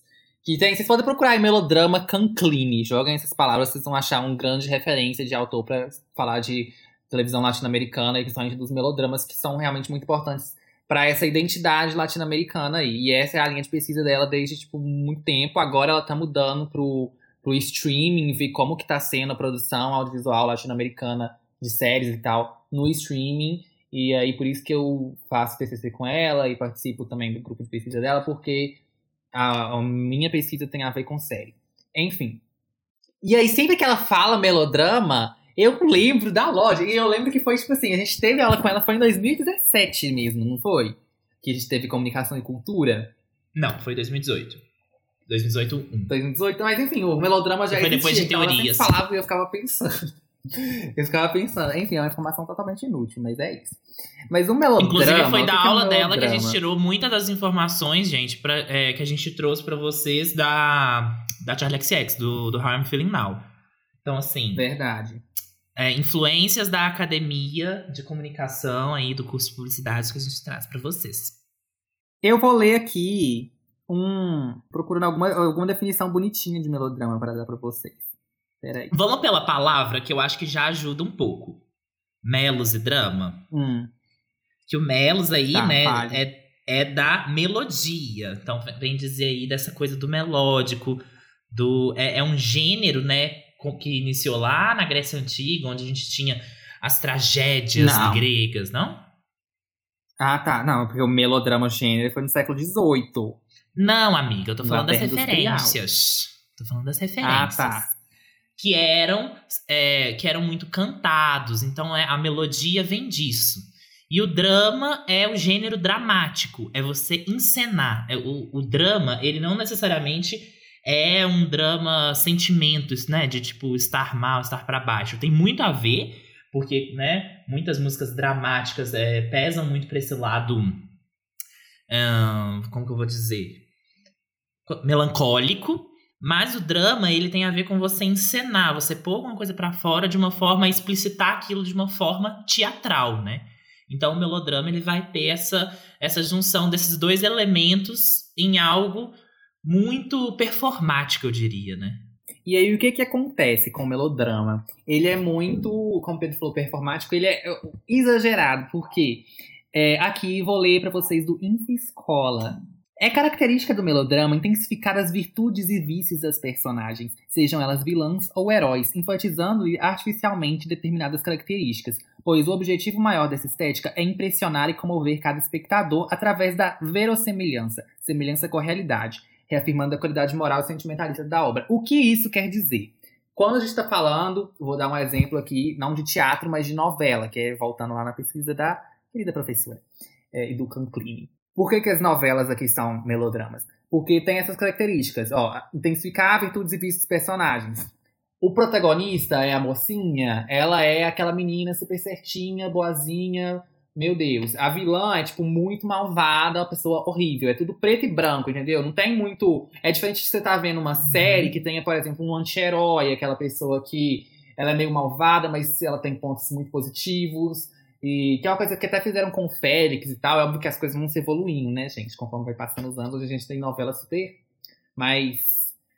Com mais Amor de Mãe, na mas, verdade, né? Essa novela que tá, não tá passando, né? Porque foi Sim, total. paralisada, mas ela vem pra quebrar justamente com esse gênero. A, a grande mudança que teve é nessa novela foi isso, de deixar um pouco de lado.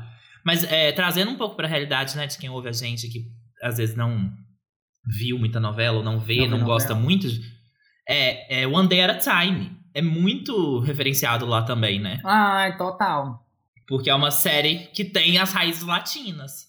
Muito marcado, muito exagerado, e principalmente a questão que falou aqui da verossimilhança, isso também é muito importante, que é aquela coisa de, de ver a realidade, tipo, o, o espectador tá assistindo aquilo ali e ele se identifica, sabe? Isso é muito importante, por mais que seja exagerado, tipo, todo mundo tem o malvadão, o herói que é, tipo, perfeito, é, a- o jeito, o, o lugar onde se passa a história é alguém que, tipo, a pessoa que tá assistindo, ela vai ver e falar, tipo, ah, isso poderia ser a minha vida, sabe? Tipo, esse lugar que o personagem tá aí é um lugar que eu também sei lá, a escola, o trabalho, o bairro, é tudo lugar que a pessoa, tipo, identifica várias coisas em comum com a vida dela ali. Então ela meio que consegue se colocar ali muito fácil. Essa semelhança com a realidade. E também tem um valor meio moralista, assim, de, de colocar o que é certo e o que é errado. Tem essa, essa moral ali, da, tipo... Enfim, como é que eu vou explicar? Como é que fala aquilo, aquela história que tem a moral da história no final? É fábula? Fábula. Isso. É tipo, tipo isso, sabe? Tem uma moral ali e tal. Enfim, então no melodrama da Lotte, ela colocou né? esse nome. É, ela colocou esse nome porque essa coisa do exagero ali. Ela tava no término de relacionamento, tava fudida da vida, tava usando bebidas e festas para se distrair da, do poço que ela tava. E aí ela fez aquela coisa super exagerada. A gente tem, por exemplo, Rider in the Dark ou Liability, que é tipo assim, né? Louca. E aí ela viu aquela coisa muito exagerada, igual uma tragédia grega, um melodrama. E aí ela colocou esse nome, e até ela falou mesmo que o nome foi meio irônico, assim, que ela colocou, pra meio que zoar o tanto que ela mesma tava sendo exagerada em tudo que ela tava fazendo. Enfim, podemos começar então, track by track, né? Bora lá. Começa, dá o sinal verde aí pra esse álbum começar. Ai, nossa, você é muito brega, Pedro. Eu sou! É meu, é meu papel. Eu te amo por isso. Sim. Eu sei. Green Light, Ai, que a gente tem como produtores. Amiga, não, para, porque eu- você nunca falou que me ama. Ai, mentira. Não sei, Ai, nunca, me- nunca sou. Assim. Ai. Amei. Estamos sendo melodramáticos. Green Light. aqui. Sim, produtores. Jack Antonoff, Lorde, Cook, Cook Warhol, não sei falar o nome. Frank Dukes. Então, esse Harrell, Harrell, espero que esteja falando o nome dele certo. Ele participou da- de Motivation da Normani, Umbrella da Rihanna, I Like It da Cardi B. Então dá pra ver que ele tem um, um- Nossa. pezinho ali naquela coisa mais R&B, hip hop e tal. Pra trazer um pouquinho das raízes do Phil Herring ainda. E o Frank Dukes, ele participou de do Anti, da Rihanna, com a altura da Rosalia, My Oh My, da Camila, então também a Havana, Call All My Name do The Weeknd, enfim, então também é os produtores aí bem do hip hop, o Jack e a Lorde, são o Jack e a Lorde.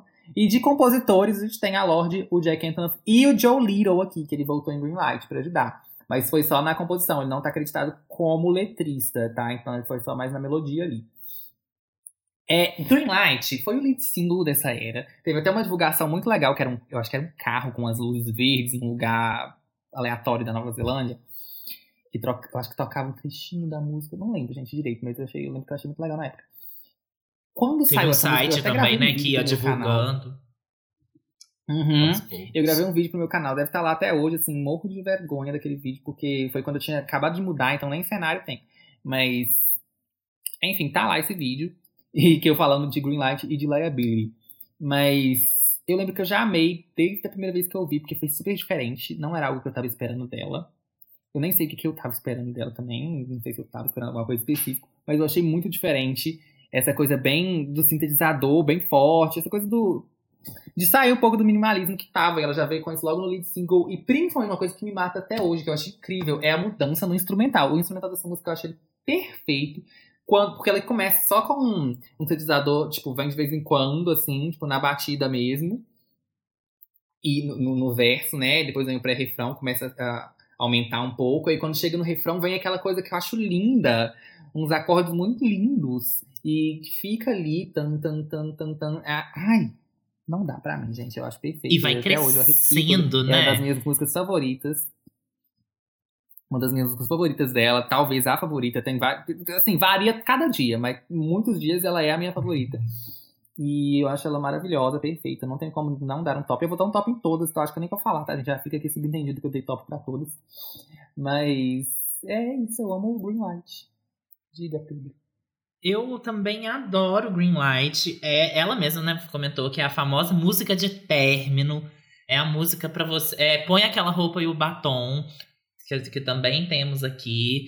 E vou sair, vou curtir. Sinal verde pra novas coisas. Vamos ver o que, que vem por aí. E é ideal pra começar, né, o álbum. É você- ela, ah, quando ela começa já falando, I do Uhum, my sim. makeup in somebody else's car. Eu adoro, porque eu imagino total, sabe? Você no Uber, indo pra festa. Gente, se eh, terminar de se arrumar no Uber indo pra festa é um sentimento que dá uma saudade, porque é muito característico, sabe? De você ir pro lugar, é, é o, o trajeto. E ao mesmo tempo, o, né, o, o green light que vem aí meio que ser esse semáforo, né? O sinal verde tem super a ver com isso, com essa coisa de tráfego, de caminho. E também é o caminho dela.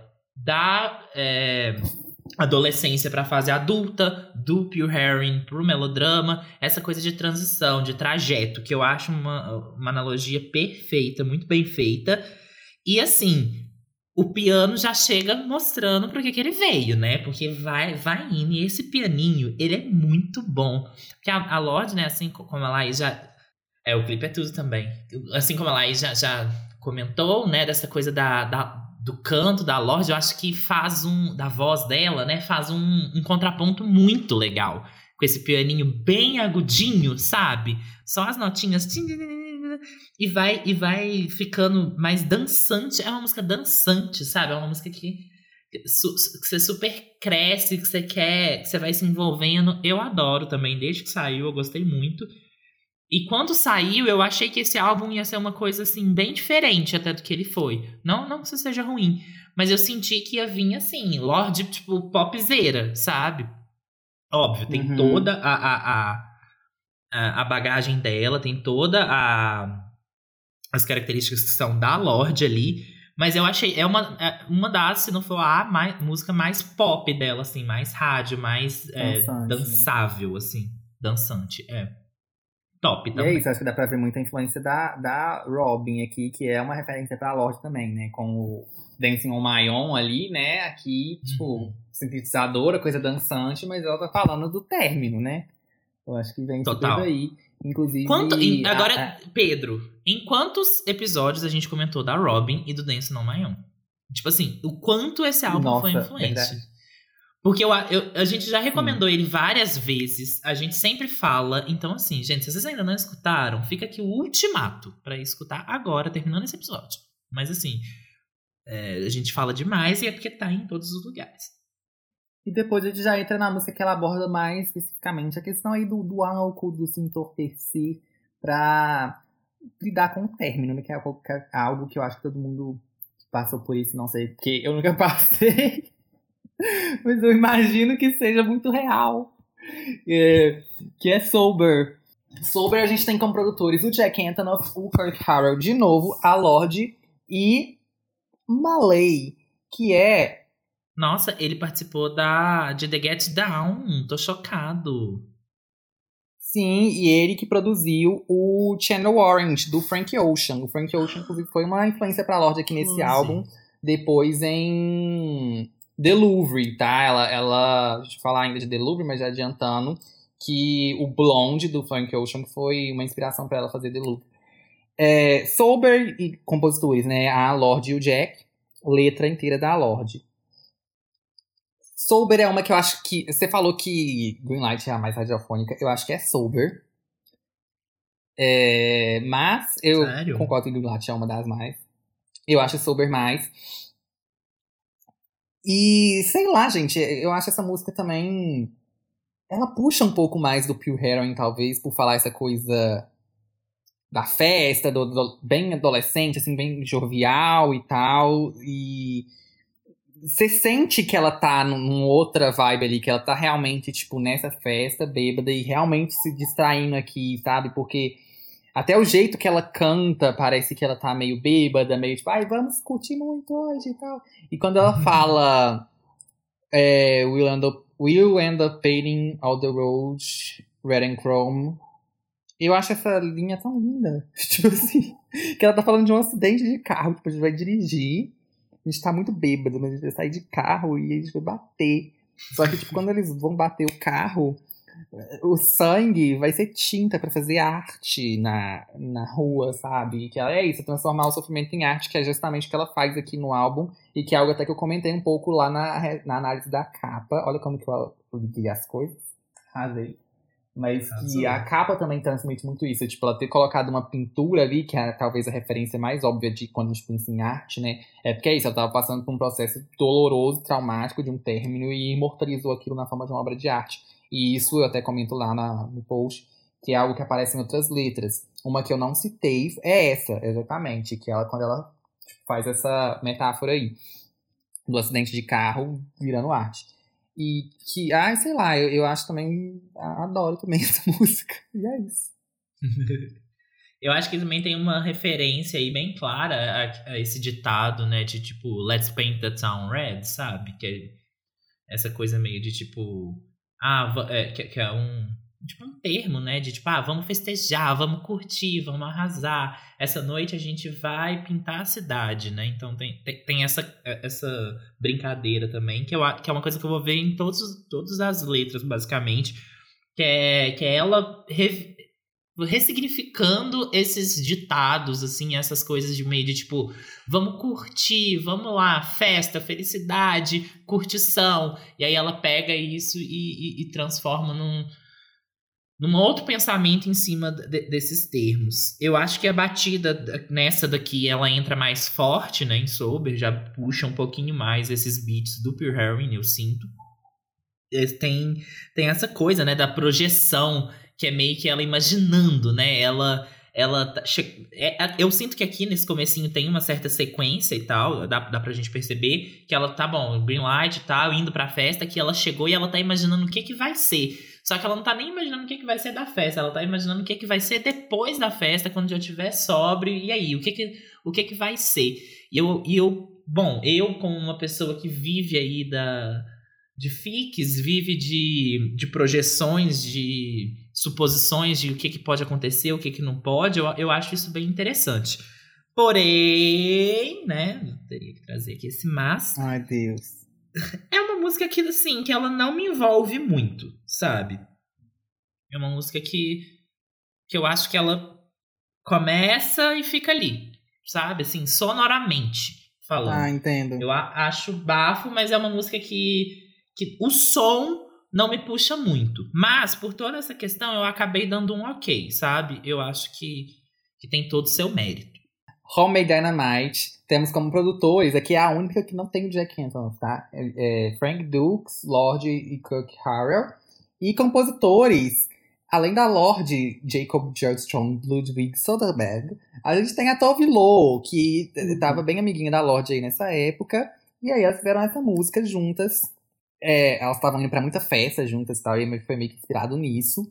E essa também é uma música que é bem radiofônica. Na verdade, eu acho que eu vou, eu vou corrigir a minha fala anterior porque Homemade Dynamite é mais radiofônica que Sober. Tanto que teve a tentativa de virar single, ela lançou o remix aí com. Gente, a loja lançou um remix com Khalid, Cisa e Post Malone na mesma música e conseguiu flopar. Isso é incrível, assim, é. não feito. Porque Mas... na época os três estavam, tipo assim, no auge. Era tipo assim. Muito em alta. Os é. artistas, né? Emergindo ali, né? De tipo assim, o, o que vem de novo por aí eram, eram exatamente esses uhum. três, né?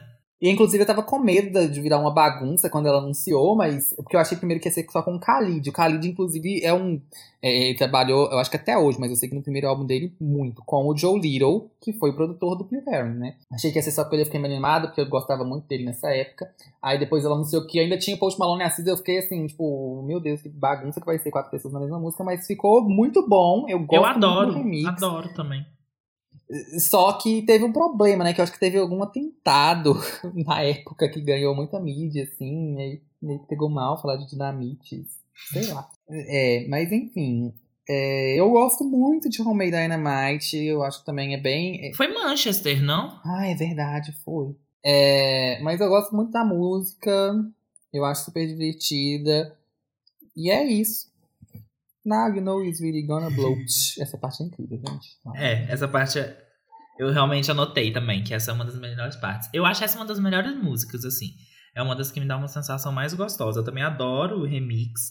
E eu acho que, assim, é, talvez, você sabe também, né? Já comentei no. Qual outro álbum que tinha, tinha o Jack?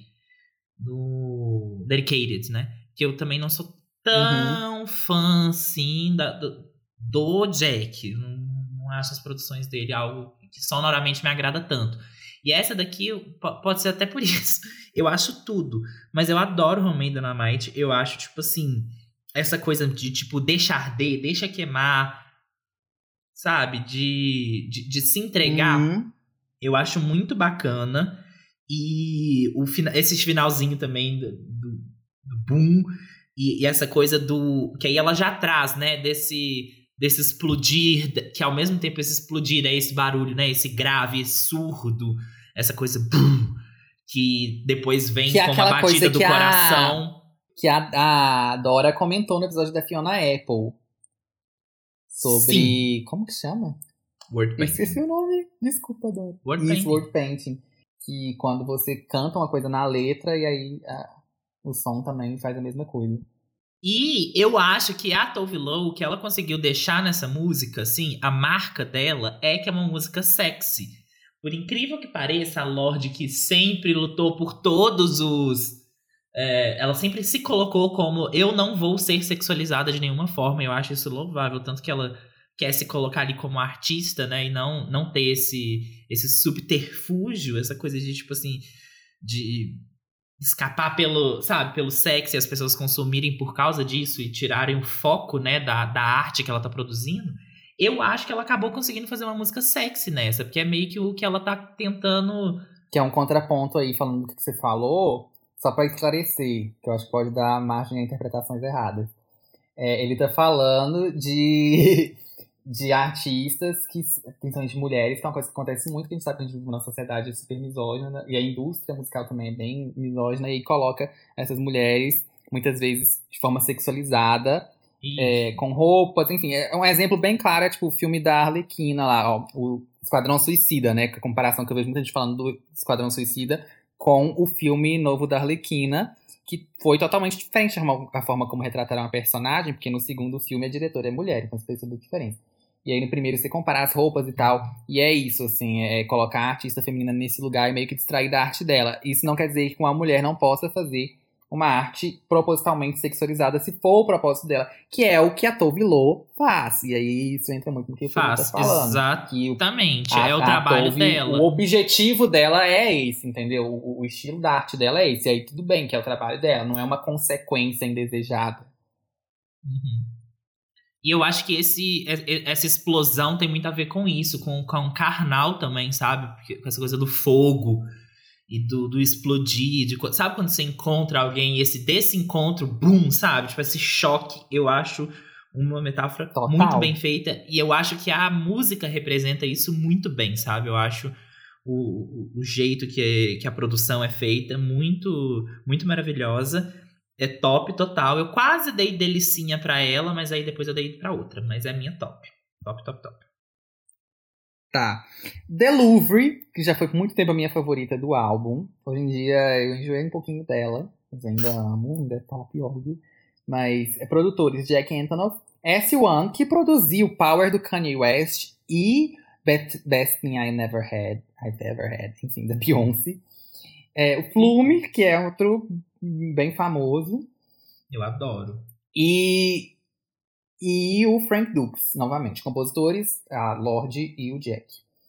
E novamente a letra inteira da Lorde, tá, gente? A letra de Homemade Dynamite tem a Tove Lo também. É, Lorde Tove Lo. Mas eu tô vendo porque é que eu estou pelo Tidal fazendo novamente nossa propaganda. Jay-Z, por favor, patrocine esse podcast. Mas enfim, uma coisa que eu gosto muito nos créditos do Tidal é que Inclusive, o episódio em de semana que vem álbuns. também vai ser bem, bem propaganda do Tidal, né? Bem propaganda dos Carter. Amo.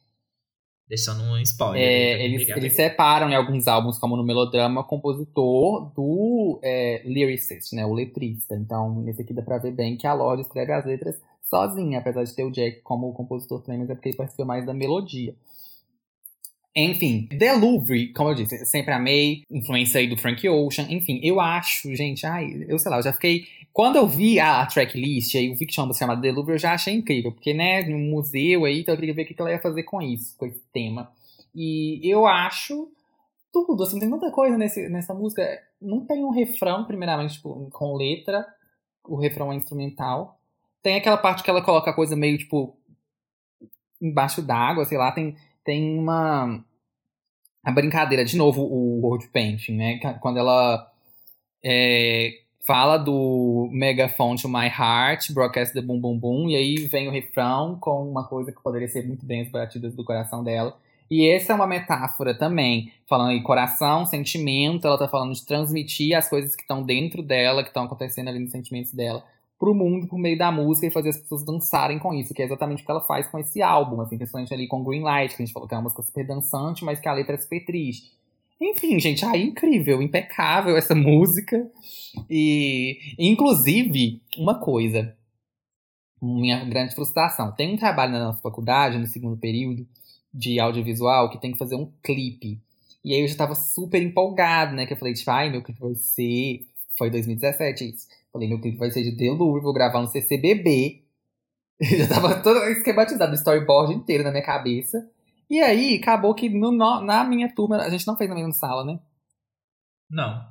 Eu era da outra Pedro. turma. É, Não. Mas eu acho que a sua também foi a mesma coisa. Que o, o Nossa, meu clipe foi podre. resolveu que ele que ia escolher as músicas. E aí ele deu pra gente uma playlist com as músicas que ele separou e falou, tipo, escolham entre essas músicas aqui. Nossa, no meu triste. não. Tudo bem no também, meu porque- foi, foi, foi. Foi aberto. É, só que a gente cagou nesse trabalho. A gente cagou. É, mas enfim, eu fiquei bem triste com isso, mas tudo bem também, porque nem poderia gravar no CCBB depois que eu descobri. É, eles não deixam. Mas enfim, gente, eu amo, acho tudo de bom, eu acho o instrumental também de novo. Eu acho essa daqui, é, a letra é impecável. E é a referência clara pra capa do álbum também, né? Dessa coisa de. É, que, que é o que a gente fala também, né? Dessa coisa do. Que a gente falou no art pop, que a gente vem falando em, em vários também, de colocar música pop com, e colocar música, né, como uma obra de arte. E se é uma obra de arte, por que não estar pendurado num museu, né? E nesse caso, o museu, né? O Museu do Louvre, mais famoso, mais conhecido. Inclusive aqui, um shout-out para nossa querida amiga é, Luísa Lisboa, que participou da gente do episódio, com a gente do episódio do, é, dos Beatles, Dos né? Beatles, gente. Como- Esse episódio aqui a gente Tá tá falando de todos os episódios. De todos. Eu acho que a gente vai acabar falando de literalmente todos os episódios. Mas ela né, o irmão dela tá. Não sei se tá, acho que tá ainda, né? Na França, fazendo intercâmbio. E aí, numa visita que ela foi fazer, ela foi e levou o melodrama e tirou uma foto linda lá no, no, no Louvre, de verdade, com o melodrama lá. Então, assim, você sabe que você é perfeita, Luísa. Então, um beijo, novamente. Obrigado por ter participado do, do podcast e vão escutar. Mas, dito tudo isso, é uma música também que, assim, que eu não consigo ouvir ela. Ela não. Eu acho ela chata. Eu acho que ela não anda. Eu acho super legal essa coisa do word painting, do, que, que conversa muito com a música anterior. E que, que eu acho que dá uma sequência que no Homemade Dynamite explode, e aí dessa explosão ela vê que do que tá explodindo é o coração. Então deixa eu pegar isso e transformar em música, fazer isso virar alguma coisa legal. Mas assim, é, é, é, sabe quando você tenta forçar porque você acha o conceito muito bacana, mas a execução você não consegue gostar muito? Tipo assim, de. Você não bate? Uhum. Eu acho que é o que acontece comigo nessa música. Mas pela. Tá bom. É, pelo statement, pelo tudo, eu dou um ok. Aí eu amei que você, você tá assim, pisando em tantos ovos pra não dar o flop comigo aqui. Tem que ser assim mesmo. Ô, amiga, mas é porque eu não vou dar. Inclusive, eu vou Eu dei flop, tá? Vai aparecer o flop aqui. Eu dei Ai, um. Mas é enfim. porque eu realmente acho a, a, a, execu a execução no final é uma, uma escolha estilística total, que faz sentido, entendeu? Eu acho que entrega o que se propõe. Só Mas que essa não entrega gosta, não, é algo que eu bem. gosto muito, exatamente. É. Mas vai ter flop. Aproveitando que você citou a Luísa, gente, a Luísa tem um, um texto no Medium sobre o melodrama. Vou pedir pra ela o link, então vai estar aqui na descrição do episódio também. A gente pode postar no nosso Twitter também, né? Vamos colocar lá. bem. Então vão lá ler, porque a Luísa é maravilhosa e tudo que ela faz é maravilhoso, ela é uma pessoa perfeita. Liability. Aqui a Lorde seguiu os passos da amiga Taylor Swift e resolveu colocar uma música triste na faixa 5 do álbum, né? Pra quem não sabe, é uma coisa que a Taylor Swift faz bastante Eu não em todos sabia. os álbuns, menos o, o 1989, é, ela coloca. O Out Outwell, por exemplo, é a faixa 5 do Red. O que que acontece? Ela saiu como um, um promo single, né? Um buzz single aí, um, um de divulgação, junto. Acho que na verdade não foi junto, foi um pouquinho depois, algumas semanas depois, de Greenlight, mas antes do álbum sair. E aí já ficou todo mundo animado e tal, porque, né, Greenlight tinha sido a coisa mais dançante, não sei o quê, e aí Liability veio uma baladona. Não, não é uma balada, né? Mas uma música triste. Enfim, e, e fãs de Lorde tem muito uma interseção aí com fãs de Lana Del Rey, que gosta de música triste, então acabou que agradou muito esse pessoal. Trouxe muita gente nova pra fanbase essa música também. Eu acho que essa música ajudou a trazer muita gente pro, pra escutar o melodrama em si. Eu acho que até mais do que Greenlight. É, Greenlight é isso, é mais radiofônica e tal. Mas Liability eu realmente vi muita gente que às vezes não conhecia tanto o trabalho da loja, às vezes já tinha ouvido Royals ou sei lá, e que ouviu a música por causa da letra, que é realmente muito bem escrita e muito é, relatable. É, gostaram da música e foram ouvir o álbum e procurar mais sobre a Lorde. Só que eu acho essa música superestimada pra caralho. Na época eu também achei linda e tal. Eu ainda acho a letra muito bonita, muito bem feita. Só que o povo fala tanto. Fala tanto disso Bota e coloca, fé, tipo, ai meu. Deus, a música mais triste do mundo. Que, tipo assim, ai, gente, no mesmo álbum a gente tem Hard Feelings e tem Riding in the Dark, sabe? Tipo, Liability não é. Não tá num outro patamar, porque parece sei lá, colocam ela num, num pedestal, assim, que, tipo, tem outras músicas da Lorde tão boas quanto, ou na minha opinião, até melhores, falando de letra triste, que essa aqui. Eu entendo que essa, por causa do tema de ser. Porque, por exemplo, Ryan in the Dark é muito sobre ela ser escritora e tal, né? Todo mundo vai se identificar. O Hard Feelings é muito especificamente sobre término de relacionamento. Liability é essa coisa de, tipo assim, que eu acho que é mais fácil de, tipo, todo mundo se identificar. Que é o de. Que é uma, e que é uma coisa pessoa da geração, né? Que é uma coisa meio que até. Vamos dizer aqui que até meio romantizada pelo estilo Tumblr, eu sinto. De tipo. De se Uhum, sentir um total. outsider, sabe? De, de. Ai, como eu gosto de ser diferente.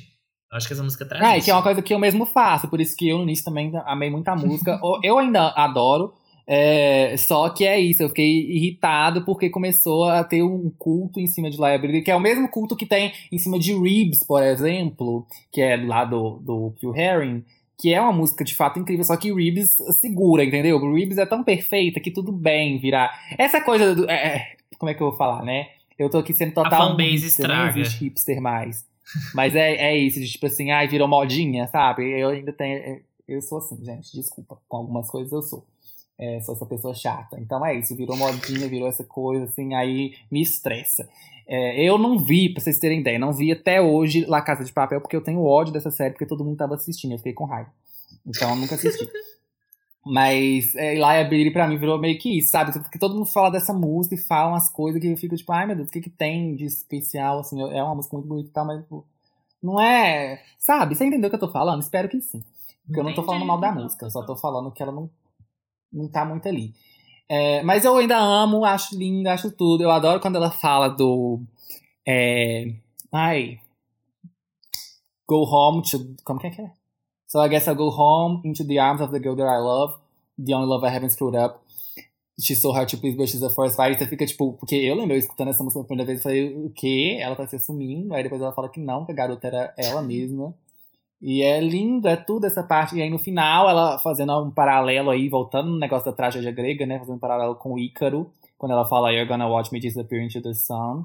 E que eu acho esse finalzinho lindo também, até a própria sonoridade, assim, como é que parece que ela tá realmente, tipo assim, eu imagino bem o mar, assim, o pôr do céu, ó, pôr do céu, pôr do sol, pôr do sol, o pôr do sol, e ela se afastando no horizonte, assim, ó, eu consigo imaginar direitinho essa cena, quando ela vai falando isso. E eu acho realmente muito bonita também, me identifico com a letra como todo mundo, mas eu tenho um pouco de raiva porque, é, enfim, mas é isso, eu amo essa música também, ainda. Porque eu amo esse e eu amo.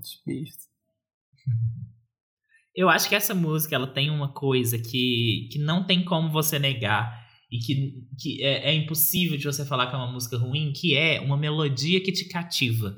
Mesmo sendo uma música super triste, uma balada de piano. E assim, é, quando eu escutei, eu fiquei muito chocado de ver a Lorde fazendo uma balada de piano, que é a coisa mais assim. Sei lá, é, Clássica. é, é, é o clichê do. É, é o clássico do música triste, sabe? É o. Uhum. É o ápice do, do, do, do vou fazer uma música sobre sentimento. O que que vai ser? Uma balada de piano. E eu acho mara ela trazendo isso, que é, que é um- uma temática que eu, que assim, eu não vejo, não via sendo muito tratada, hoje eu vejo sendo um pouco mais. Acho que a Billie Eilish traz uma temática muito parecida com essa música, inclusive. Acho que é um, essa coisa do, do, do se sentir um outsider e tal, que a gente falou. Só que eu acho bacana é, a colocação dessa música, que é, que é do, do assumir vulnerabilidade, sabe? Eu acho que, que tem um peso bacana. E eu gosto muito da, da sonoridade da música também. Eu acho que ela tem uma coisinha meio canção de ninar, sabe? Na, na melodiazinha, Uhum. na coisa do pianinho que vem entrando. E que tem um pouco a ver com isso, com você né, é, ir pra casa e se deparar com você mesmo depois das pessoas meio que tipo te renegarem, falarem que é, você é um fardo pesado demais pra carregar. Eu acho não sei, eu acho bonito, sabe, ver porque dá pra ver que foi que é bem bem colocado, que é com muita verdade, sabe? Quando é assim, eu, eu, eu, eu vejo muita beleza e é uma música super gostosa de, de se envolver e tal. Eu acho que criam uma, uma ambientação bem bacana, então pra mim é top, total. E que é uma curiosidade, né? Que ela foi inspirada em Higher da Rihanna. Que a Lorde tava saindo de uma festa, ouviu é, essa música num táxi e começou a chorar muito e pensar no ex. A gente falou disso no episódio, no episódio de antes. Do eu, eu citei essa, essa história. Mas enfim. Eu vou ela- abrir aqui agora pra ver qual episódio que a gente ainda não citou. Porque assim, esse vai ter que terminar com referência a todos agora. Brincadeira. Não vou enfiar nada que não precisa. E produtores, então, Lord Jack Antonoff, compositores, Lord Jack Antonoff. E nesse o Jack também participou da letra. Aí, Hard Feelings barra Loveless. A gente tem um popurrí aqui, né, que são duas músicas juntas na mesma faixa. É, produtores, Frank Dukes, Malay, Jack Antonoff, Lorde. Compositores, Lorde, Jack Antonoff. Eu adoro. Eu acho, assim, um exemplo de como... Porque tem gente que faz, às vezes, duas músicas juntas, assim... é, e não fica tão legal o resultado final. Eu, sei lá, eu acho que às vezes parece que, tipo, não devia estar junto. Essa aqui eu achei que, tipo, faz todo sentido elas estarem juntas, desde a primeira vez que eu ouvi. A transição também é muito bem feita. E eu acho Hard Feelings tão linda. Eu acho que, assim, é, é uma que cada vez que eu escuto, eu continuo sentindo do mesmo jeito e talvez até mais, assim, até conforme eu fui escutando mais vezes. Ela envelheceu de uma forma muito bonita para mim, diferente de outras músicas do álbum, até a própria Liability, por exemplo, que hoje em dia eu já tô mais assim acostumado e aí eu não sinto com tanta intensidade mais quando eu escuto. Hard Feelings não. É uma que ainda é, é muito intensa, assim. Eu acho que ela fez, nossa, tudo muito lindo, muito bonito aqui nessa música. E ela, você consegue sentir a tristeza e eu acho que ela é que mais, assim, pega esse negócio do término, sabe? E que, ai, incrível. E logo depois ela vem com Loveless, que é tipo, pau no cu de vocês? É, Foda-se o amor. Que ela tá fazendo uma brincadeira aí com a geração, ela volta a ser a voz da geração aqui, falando de como a nossa geração tem essa forma de ser uma geração que não ama, uma geração do, do tudo casual, não sei o quê. E ela canta com uma super ironia, assim, na música. É, também eu adoro What Is This Tape? This is my favorite tape, que é incrível. E tem o Vevo Sessions, que tem alguns videozinhos que a Lorde fez com a Vivo acústicos de, de, de, algumas músicas do melodrama. E tem dessa, e que é incrível, eu acho que talvez seja meu favorito. Porque tá ela e umas meninas assim, numa rodinha, parece uma roda de bruxas, num coven, fazendo, cantando. é incrível. E é isso. Eu adoro. Eu, tipo assim, não tem como não gostar dessa música também. Dessas duas, né? Que aí funcionam como uma. E, e dá para você ver ali como é que a melodia, ela é muito a mesma melodia nas duas, mas que a, a sei lá, parece que. Não sei, parece que ela tinha música e ela fez as duas. Sabe? A, a, tinha essa melodia e ela fez uhum. as duas demos.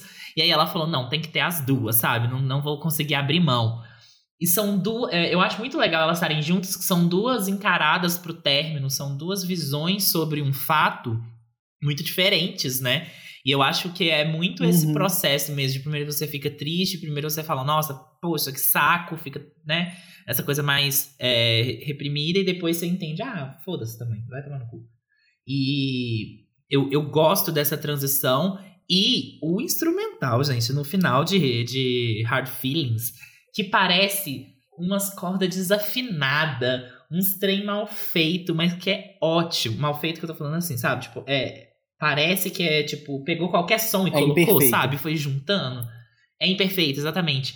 E me lembra muito umas coisas quebrando, sabe? Tipo, é, jogando assim. E aí eu pensei que o, o, tanto que o coração dela, né? Tá, tem essa analogia aí pro, pras batidas do coração com a batida da música, né? Com o tanto que ela tá expressando é, por meio da música essas batidas do coração dela, que são os sentimentos, o tanto que é quebrar isso, partir, e depois que você parte, que já tá nessa, né, sabe, nessa miséria, nessa coisa ruim, não tem muito o que partir, mas não tem mais o que ficar ruim, porque você já cortou o coração inteiro. Então você tem mais é que, que partir mesmo para um próximo momento, e que eu acho uma boa posição aí de de ordem de faixas, porque meio que termina, né, o que eu sinto que é a primeira parte do álbum. Então, é meio que ela vai, vai pra festa, curte, tem um caso, explode, se joga, acha a coisa mais linda do mundo, percebe que ela tá mal, vai embora, termina e fica mal, mas aí ela entende que dá para fazer alguma coisa com isso. E como é que ela vai acabando também, sabe? Que, que no final de Loveless vai ficando essa coisa meio. parece uma voz na cabeça, sabe? Eu acho maravilhoso, não tem como não dar top também. Eu até pensei em separar se eu ia dar é, top ou flop pra uma ou pra outra, mas como as duas são muito boas e as duas funcionam muito bem juntas e eu não consigo separar uma da outra, é top total. Pras duas. Então. É, pra faixa 6. eu acho que vai ser a minha delicinha também. Fechou, fechou vai ser a minha delicinha. Porque tem um negócio da tristeza dessa face que vocês sabem que eu gosto. Mas o Loveless depois, assim, eu acho que dá, um, dá todo o chance, sabe? Pra ser a minha delicinha. Então vai ser. É, Sober 2, melodrama, que no início chamava Sober Interlude, outro fun fact. Aqui é a faixa título, e a gente tem como produtores Jack Antonoff, S1, de novo, Lord Kirk, Cook Harrell e Frank Dukes, compositores Lord Jack Antonoff. Então, essa é bem um interlúdio mesmo. Eu acho que eu não tenho muito o que comentar, tipo, eu. Eu gosto da produção, é uma coisa também que. tem um vocal mais dark, me lembra, volta de novo lá na, na original. Só que aqui parece que ela tá bem nesse estado de. Ela encarando de fato tudo, a parte negativa de tudo que aconteceu, sabe? E não tentando se distrair com festa ou com outras coisas. Aqui, tipo assim, passou por hard feelings, é isso que você falou. Passou por hard feelings e tal, agora ela tá, tipo, encarando de frente os monstros que rondam o coraçãozinho dela. E então, é, eu, eu sinto que é mais a música mais dark do álbum.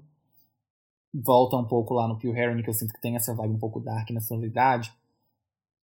E eu gosto muito, mas é isso, é um interlúdio, assim, não é uma música que eu falo, tipo, nossa, que vontade de ouvir Sober 2, entre parênteses, melodrama agora, sabe? Isso nunca acontece, mas ainda assim é um top. Ou, oh, pra mim, é um grande destaque do álbum. Da primeira vez que eu ouvi, eu lembro muito de eu falando isso com você, Pedro. De eu falar que foi a faixa que eu mais gostei na primeira ouvida, porque, né, que a gente tava ali começando a ser amigo e tal, se conhecendo no, na faculdade. É, no meio, né, do, do, do, do, primeiro ano da faculdade. E aí eu, eu lembro muito de comentários você falou, nossa, mas você gostou, tipo, mais do interlúdio, assim, tal. Eu falei, oh, foi. E eu gosto muito dessa música. É, o instrumental eu acho genial, essa coisa que é meio orquestra, sabe? Eu acho que tem todo um tchan e ela revisitar, porque eu sinto que essa segunda parte do álbum agora que começa é um, um ela revisitando as primeira, a primeira parte, os sentimentos que ela sentiu na, na, na, nessa primeira parte, como que ela vai entender isso, como que ela vai analisar isso a partir de um, de um, de uma, de um novo aspecto, sabe? De um novo ponto de vista. Então, trazer isso, várias das músicas que a gente vai ver aqui, ela vai tratar de temáticas, tem sonoridade que repete e tal. Eu acho genial. E quando ela vem falando de We Told uh, This is Melodrama, pra mim, boom, sabe? Explode a cabeça, mind blowing total. Que é essa coisa do. Eu te falei lá no começo, que era melodrama, que era, que era pra ser dramático. E aqui eu tô te relembrando, sabe? Tipo, é, é o fundo, é a mais dark mesmo. E eu acho uma música totalmente top, assim. Eu, eu gosto do tom que ela vai ganhando conforme a música vai passando. E inicia essa segunda parte, que é uma parte mais dela, né? Que ela, que ela não tá tão falando de relações com outras pessoas. Eu sinto que essa segunda parte são é, músicas que vão falar mais dela com ela mesma. Então, para e como que ela vai lidar com esses sentimentos dela. Eu acho tudo é top. Agora, talvez uma das minhas favoritas atualmente, não sei. Tenho que pensar. Mas Rider in the Dark, eu amo, amo, amo. Produtores Lord Jack Antonoff, compositores Lord Jack Antonoff. Eu acho assim. Ai, eu não sei nem o que falar. É uma música que a, a própria vocal dela aqui trabalha muito a favor disso, de, de ser essa coisa que ela aí sempre fala, né? De, de não necessariamente ser o vocal perfeito, mas justamente a imperfeição servir esse propósito de, tipo, transmitir algum sentimento. Eu acho que aqui está gritante, porque é isso, é aquela coisa meio visceral até, lembra um pouco até a Fiona. É, muita gente compara, acho que com a Kate Bush, eu, quando saiu, muitos críticos fizeram essa comparação com essa música em específico. E é isso, assim, eu acho. Real... Nossa, o, o, vídeo que tem dela cantando a capela essa música no. Eu acho que foi esse vídeo em específico, essa performance, que me fez, tipo assim, amar essa música. Porque até então era uma música, tipo, ai, muito bonita e tal, uma música da Lorde, adoro a Lorde, amei a música.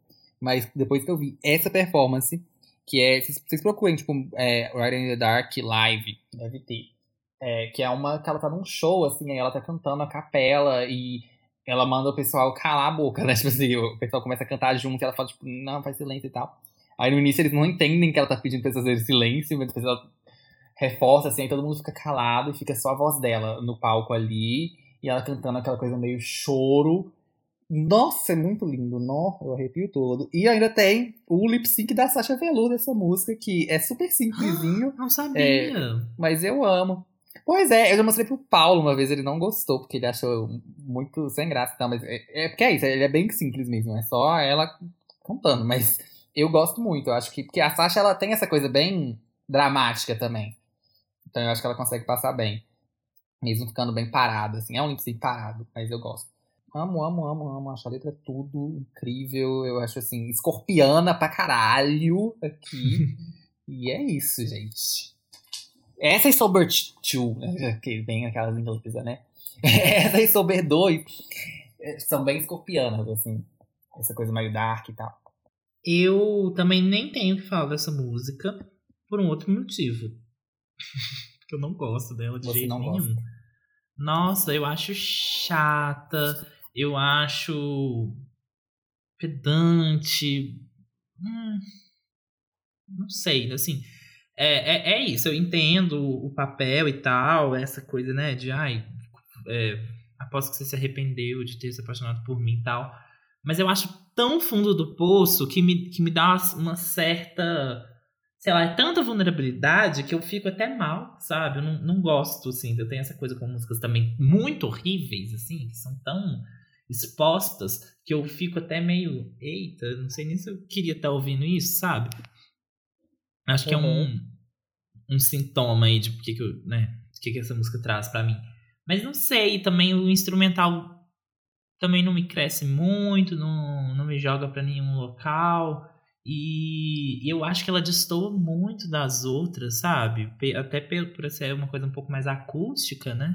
A própria, a própria produção dela é assim, você falou dessa versão dela, que eu também não conheço, vou até procurar.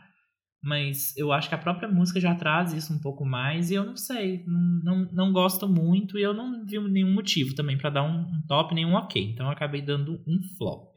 Me mate. Ok, tudo bem. Supercut. É, produtores, aqui temos o Joe Little como produtor, Lord Frank Dukes, Jack Antonoff e Jean Benoit Dunkel. Beno- Benoit, desculpa. É porque eu tava lembrando. Inclusive, curiosidade, gente, o circunflexo em francês é porque tinha um S aí que acabou sumindo. Mas, enfim. É, ela e Ellie O'Connor e Jack Antonoff como compositores, né? A Lorde e o Jack. Eu não gostava tanto de Supercut no início. Eu aprendi a apreciar mais essa música com o passar do tempo. Hoje em dia eu amo. Eu tenho uma playlist que se chama In Your Car The Radio Up, que é só de músicas é, que falam sobre carros. É, e esse, essa é a música que inspirou também o, o filme que a gente falou no episódio passado, que foi. Tá vendo? Liso. Que foi o Sim. filme. Gente, eu esqueci. É... Alguém especial. Alguém especial, isso. E é uma música isso. É, é um tema que eu acho também que eu nunca tinha visto tanto, assim, sendo falado na música pop. Que é sobre. Depois que você termina, você tá lembrando dos momentos felizes, como um supercut, assim. Que o supercut, pra quem não sabe, é. Acho que um bom exemplo de supercut são os lomotifs. Sabe? Que as pessoas não vão Sim, entender. Porque é isso, sim. são, é, um, é um vídeo que é um compilado de vários videozinhos pequenininhos. São trechinhos de outros vídeos que você junta é, num vídeo só. E aí é isso, tipo, quando você vê um lomotif de uma pessoa, por exemplo, parece que a vida da pessoa é perfeita. Mas é porque é isso, só, ela só coloca ali o- os momentos legais, os momentos que ela tava se divertindo com os amigos, os momentos que ela tava bonita, enfim. Então, por isso que parece que a vida dela é perfeita, porque é uma curadoria e são coisas muito pequenas, entendeu? É um trecho de, tipo, segundos da vida da pessoa. Às vezes, naquele dia que ela fez aqueles vídeos ali, podia estar um dia horrível, mas é, você não tá vendo, entendeu?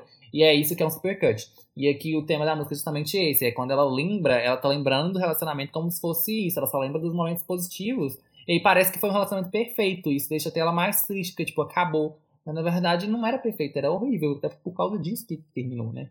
E aí ela não consegue lembrar desses momentos ruins. E ela faz, eu acho que ela faz a música até como esse esforço pra se lembrar que, tipo assim, essas minhas memórias são alteradas, elas não são perfeitas, o relacionamento não era perfeito. Eu acho que a, a, a música tem muito esse papel, assim, de lembrar ela de que o relacionamento, na verdade, era meio merda. E a produção é incrível aqui, é, a batida assim, é meio dançante também, e você consegue ir se libertando junto com ela, até o fato da música estar no final do álbum, que é um álbum sobre término, né? Ou seja, seria um momento aqui pra ela superar. Eu acho que te ajuda a se libertar muito também, assim, a produção acho que cumpre muito esse papel pra mim também, que é essa coisa mais leve, talvez diferente de Greenlight, que tem uma produção dançante com a letra triste, mas aqui a produção Acho que em Greenlight é mais como só um contraponto. Aqui ela realmente faz esse papel, É. tipo, você tá se levantando. E é isso, top, né? E eu peguei uma outra vibe dessa música, você acredita? Tipo, tem super a ver com essa coisa do Diga. Mas eu senti que ela faz. é que ela quer fazer esse supercut. Porque depois que ela tem esse momento um pouco mais introspectivo, esse momento um pouco, né, que a gente veio de várias músicas dark aí, de várias músicas, né, de- dela com ela mesma, de encarar os próprios fantasmas, eu acho que ela pega esses fantasmas, ela pega esses monstros e ela fala, o que que eu quero tirar deles? E aí ela tira só as coisas que ela acha interessante, só as coisas que ela acha boa, entendeu? E aí Gostei. ela pega esse relacionamento e ela pensa: o que é que eu vou tirar disso? Os momentos ruins? Não, eu vou lembrar dos momentos bons, acabou, foi isso, né? Mas eu vou levar comigo a memória que vai ficar pra mim. São essa. É, é isso. Então, acho que tem um pouco a ver com também com essa capacidade nossa, é, racional ou não, né? Depende daí de, de como que você vai construir isso. Da gente selecionar as memórias que a gente vai lembrar, da gente selecionar o que, que é importante em cada, em cada fato, em cada acontecimento, em cada sentimento. E talvez seja mais esperto para você, quando você sofre algum trauma, quando você sofre alguma coisa ruim, você fazer uma seleção do que, que aquilo significa de bom para você, entendeu? E aí eu sinto que é o que ela tenta representar nessa música e que eu acho que vem super bem. E que tem a ver. Eu, eu- essa música me lembra muito Greenlight mesmo, igual você falou. E eu acho que é muito interessante vir nisso aqui, porque é um novo recomeço. Porque ela precisa abrir mão também dessas coisas ruins para ela deixar esse espaço ali vago, vai guardar o que, que faz sentido, ela vai cortar, ela vai fazer essa curadoria, né, de escolher o que que fica no filme e o que que não fica. O que que não fica vai embora para que outros filmes come possam começar ali, entendeu? Eu pe- pego essa Uhum. vibe dessa música e é como que a gente, né, recorda das coisas, o momento dela cair na real, assim. Dela entender e tal, e as próximas duas músicas são um pouco desse caída real também e, e próximos passos. Acho que essas três últimas músicas, igual eu tinha falado do- no começo das duas últimas, mas essa também é um pré. é, fazer as pazes consigo mesma e como que a gente idealiza as coisas, né? Como que a gente é- vê as, é, nossa visão às vezes é deturpada e, e isso pode ser bom, entendeu? Então é top também, eu acho super gostosinha. O, o, o instrumental é muito bacana, a produção é mara, então é top. Liability Reprise. Aqui a gente tem diretamente o conceito de novo da, da tragédia grega, do melodrama, da peça teatral, né? Com uma reprise, que é uma coisa bem comum nesses musicais. E tem, ó, inclusive, Greasy, né? A gente tem a reprise de Luke eu Me, ia a falar, Dee- eu a ia falar. Ah, Você ia... que, é, que é bem Eu isso. Não, assim, pode você falar, pega a pode mesma música, mas você dá um, um outro, um outro tom. Não, depois você fala mais. Mas produtores Lord Jack Antonoff, compositores Lord Jack Antonoff. Eu acho que assim como Sober 2, eu tinha um pouco de dificuldade no início. Hoje em dia eu gosto mais, mas também é aquela coisa. Eu só escuto se eu estiver ouvindo um álbum inteiro. Geralmente quando eu tô ouvindo é pra ouvir o álbum inteiro. Não tem muitas que eu escuto separado, não. Não sei, assim, se fosse uma pra eu dar uma nota mais baixa aqui, que não vai ser o caso, mas seria essa. Eu acho talvez a mais fraquinha, ainda assim é um top, porque eu acho esse álbum inteiro impecável. Eu acho que não dá pra tirar essa música daqui, por exemplo. Acho que ela compõe ali, é legal voltar em Liability, né? Só que com uma outra percepção das coisas e vendo que, tipo, isso não é esse peso todo, não. Mas ainda assim é a que eu menos gosto. Mas eu ainda gosto. Eu também peguei muito essa vibe do Greasy. É, veio pra mim no primeiro momento, porque como, né, filho aí de, de Glee, inclusive, vamos escutar o nosso episódio sobre as melhores Meu Deus, de eu amo! A gen- é, eu cresci ouvindo, né? Meu, meu gosto musical se formou muito em torno dos musicais. E Greasy é um dos meus preferidos, assim, pra sempre. Inclusive, Felipe, sei que você também está ouvindo. É, a gente fez uma performance de, de Greasy lá atrás, na quinta série, quando a gente estudava na mesma escola. E foi lá que eu conheci Greasy, na quinta série. Então foi antes ainda, inclusive, de Glee. Mas é tudo de. Não, mentira, foi no mesmo ano. Mas junto ali, vamos colocar. Que, que é tudo de bom, Greasy é maravilhoso. E a reprise de Look at Me, I'm Sandra Dee, eu acho que representa exatamente a mesma coisa que Liability vem pra representar aqui. E que é essa ideia de você trazer a mesma música que foi colocada antes, mas é, com a le mesma letra, inclusive, tá? Óbvio que, que muda uma coisinha ou outra. Mas você pegar essa letra e depois que você já teve o arco da história, depois que já aconteceram as coisas, depois que já teve essa passagem, essa sucessão dos fatos, você pegar aquilo e ler aquilo nesse momento tem outro significado. Então ela vem falar aqui de liability, é ela entender que ela é e que tá, que tá ok e que. Entendeu? E ela tomar para si esse, esse, discurso. Porque antes as pessoas estavam falando que ela era um, um, um, fato pesado de carregar, agora é ela falando que ela é. E é isso aí. Quem quiser carregar, carrega. Quem não quiser, beijos. Então eu acho muito bonito, eu acho muito é, representativo pro final do álbum essa música tá aqui. Dito isso, não gosto também muito da música. é, não. É, não sei, é, é, aquilo. A execução também não, não me agrada muito esteticamente, mas eu acho que é tão bacana que, né? Que é, é, é, é até o, o, próprio nome, sabe? Como que ela coloca, eu acho muito interessante e eu acho um ato artístico, assim, né? Muito, muito válido. Mas aí, como também não me agrada muito, não vou né, dar top só por causa disso, acabei dando ok. E aí, já encaixando para a próxima, eu já vou puxar, porque eu acho que elas são assim. Essas três últimas elas vêm entender, vem, vem dar a moral da história, né? Vem dar o ensinamento final, que é exatamente essa essa ideia também da, da, da do melodrama, né? Do gênero. Porque ela faz as pazes, ela entende, ela recorta, ela pega o que. Isso é minha visão, tá, gente? Ela pega essas, essas é, memórias que são as mais interessantes em Supercut, entende, guarda aquilo, pronto. O relacionamento tá. O término em Supercut ela já resolveu. Em Liability. É, liability. Ah, é difícil falar isso. Liability. É, reprise, ela vem entender é, como que ela vai ressignificar essa história, porque não tinha muito a ver com término, não tinha muito a ver com relacionamento, era mais uma questão de amigos, né? Mais essa coisa de um sentimento dela. E aí, eu acho que ela fazendo as pazes com isso, não, né? Ela faz as pazes com o relacionamento, faz as pazes com os amigos, com essa coisa de, de ser um fardo. E aí, qual que é o próximo passo? Ela fazer as pazes com ela mesma. E ela fazer as pazes com ela mesma é ela ressignificar as festas. Tudo que vem sendo tratado durante o álbum, de a festa ser uma coisa meio fútil, que é uma coisa que ela vem trazer também muito no, no próprio Pure Herring, dessa coisa da futilidade, né? Da, da, da, opulan, da opulência, opul, ah, não sei como, como falar. Eu sempre tenho esses problemas com as palavras, né? Mas de do quanto, né, essa coisa de festa, de curtição e tal, era para ela esquecer, quanto que ela acabou relacionando festas, é, beber, se divertir, com sair de um local e um escapismo. Mas que na verdade, festa é se divertir, é estar bem, é você curtir. E eu acho que Perfect Places vem para isso aqui no final. É para mostrar que ela entendeu e que ela tava levando as festas como algo ruim, mas que na verdade podem ser algo bom, sabe?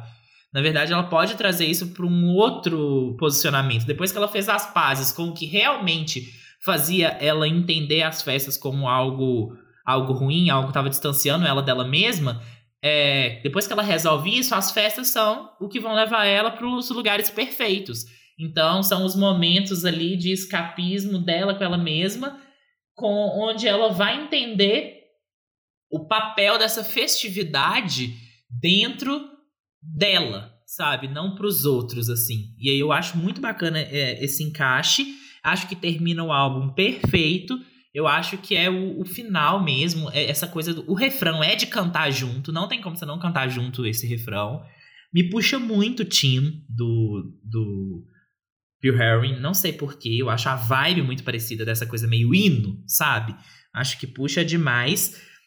E essa coisa, né, dos aditivos para chegar mais longe, para ir além, para chegar no lugar perfeito, paraísos artificiais. Essa coisa meio irônica também, que é, que é a, característica dela, que é ela voltando, né, porque que ela sempre teve de, de escrita muito bem. E termina no pianinho, maravilhosa, mais ali, contida, mas bem, sabe? Eu acho que, que finaliza perfeitamente e vai ser a minha delicinha. Porque é isso, é o, é o reentendimento, a ressignificação de tudo que foi colocado como meio ruim no álbum, ela entender onde cada coisa vai funcionar, separar o que, que é bom, separar o que, que é ruim e bora pro próximo. Nossa, arrasou. Eu acho assim que você falou tudo Só vou discordar na parte que você fala que liability Claro. não é necessariamente sobre relacionamento, mas mais sobre os amigos, porque eu acho que é muito sobre relacionamento também. Eu acho que ele também fez muito ela se sentir dessa forma por ser famosa e tal, e ter esse peso de, tipo, ai, tá namorando uma celebridade. Não é só aquilo que eu falei lá no início, né? Dele ter sido muito julgado, tipo assim, é, ou por ser feio, ou por ser tipo, quase que pedófilo, assim, né? Por ter 21, tá namorando uma menina de 17. O que realmente é questionável, mas enfim. É, foi um julgamento muito grande. Até, acho que principalmente em cima da aparência dele. Acho que foi mais, assim. Realmente é uma exposição, sabe? Se relacionar com uma pessoa dessa e acaba sendo um peso mesmo. Enfim. É, Perfect Places. Eu, ó, produtores. T. Minus, Andrew Wyatt, Lord Frank Dukes, Malay, Jack Antonoff, compositores, Lord Jack Antonoff. É, eu acho que você falou tudo sobre essa música, tudo que eu penso, assim. Eu só nunca entendi tanto dela ser single, é, ou ter um clipe, sei lá, eu teria escolhido outras, mas tudo bem. A vibe dela é muito gostosa. Aí você falou de Tim, realmente, tipo assim, eu também sinto muito. Nunca, nunca tinha parado pra pensar, mas depois que você falou, fez todo sentido na minha cabeça, realmente parece. E ela é uma música que eu acho perfeita pra encerrar, assim como Greenlight já inicia super assim, te coloca no que, que é o álbum e tudo. Aqui ela encerra muito bem, porque é, é tudo isso que você falou. É o final desse processo todo e uma aceitação ali e você tá bem, sabe? Eu vi em algum lugar também que teve um pouco de inspiração na morte do Prince e do David Bowie, que são dois grandes ídolos da Lorde, assim. E não sei em, qual sentido que foi isso, mas enfim, só queria jogar o fato aí pra vocês. E eu gosto muito de Perfect Places também. Eu acho que é isso. Pra mim, principalmente por ela encerrar o álbum, eu acho que dá o, o, tchan a mais, porque ela realmente cumpre esse papel muito bem. Talvez se ela estivesse em outro lugar, eu acho que eu não gostaria tanto. Mas é isso, gente, que são lugares perfeitos, né? E esse álbum se encerra, ele é bem uma jornada, assim. Eu acho que ele. É, é uma forma melhor que tem pra você entender essa diferença de álbum. Como é que eu vou falar? Esses álbuns que são mais playlists e álbuns que são mais. que a ordem é mais importante, sabe? Eu acho que aqui é muito um exemplo disso, de por que, que você tem que ouvir um álbum na ordem? Não dá pra você ouvir isso aqui no aleatório, sabe? Eu não entendo gente que consegue ficar ouvindo um álbum no aleatório. E a, a ordem é toda perfeita, ela te conduz muito por esse processo e é, ele é realmente uma experiência, assim, esse álbum. Não é só música, sabe? É, você tá experimentando uma coisa, vivendo uma coisa junto com ela ali. E que eu acho que é, é algo que a Lorde faz muito bem, por isso que eu adoro tanto ela e que é a minha artista favorita da vida, porque foi isso que aconteceu comigo no Pure Herring, lá em 2013. Que até então eu ouvia só música, tipo assim, ah, eu ouço música pop, porque é isso que eu ouço. E, tipo assim, ah, cresceu no Disney, depois fui outras músicas que, que tocava na rádio, passava no TVZ, ou enfim. E aí, quando eu conheci a Lorde, eu ouvi o Pure Herring, aí eu ouvi aquele álbum. Óbvio que eu já tinha ouvido outros álbuns antes, mas também eram álbuns mais, enfim, sei lá, Black Eyed Peas, Lady Gaga, que, enfim, também tem seu mérito, mas é diferente, tá? E aí eu ouvi o Herring pela primeira vez e eu falei, tipo, ah, é isso aqui, entendeu? Eu entendi por que, que tinham pessoas que eram tão fãs de música assim e se conectavam tanto tal, porque eu nunca tinha sentido isso até então. Eu, eu ouvia música porque eu achava divertido, porque eu gostava, sei lá, eu gostava de Lady Gaga porque eu achava legal os clipes dela, os visuais, enfim, as músicas achava divertidas. Aí quando eu ouvi isso aqui, eu entendi o que é se conectar nesse nível, sabe? Que muita gente falava e eu não entendia. E aqui ela faz isso de novo, até de forma até melhor, mais bem feita do que no Pure Herring. Eu gosto mais do Pure Herring por um valor sentimental mesmo, mas eu reconheço que esse aqui é melhor. E é um álbum maravilhoso, gente, não tem como. Eu, eu, será que eu dou um 10? Pedro? Eu vou dá, dar um 10. dá, eu dei pro cromática. É, você deu pro cromática, eu vou dar um 10, gente. Desculpa. assim. é isso. Total. Eu não sei que nota. Tô pensando. Mas eu acho que eu vou dar um 8,5, pode ser? Tá, pode. Que é isso, não é um álbum que eu volto muito, não é um álbum que eu escuto muito, mas o valor artístico disso, o tanto que, que representa, não tem como negar. Então eu acho que eu vou dar um 8,5. Tá ótimo. E recomendações, então. Antes disso, na verdade, eu queria Isso. falar que eu vou gravar um vídeo pro meu canal. Deve sair essa semana, então fiquem Uh. atentos. Depois que eu terminar de editar o podcast, gravar e tal, reagindo à minha resenha do melodrama que eu fiz na época que o álbum saiu. Porque tem essa resenha no meu canal, porque em 2017 é o ano talvez que eu mais fiz vídeos. Então, tem lá a resenha dessa época, e aí eu vou assistir e reagir às coisas que eu falei naquela época pra ver o que, que se mantém e o que não se mantém, tá? Vou sofrer muito nesse processo, porque eu odeio assistir meus vídeos antigos, então espero que vocês gostem. É... E é isso. Deve sair, acho que no, no final dessa semana, assim, sexta-feira, assim, ó. Arrasou. Ah, minhas recomendações.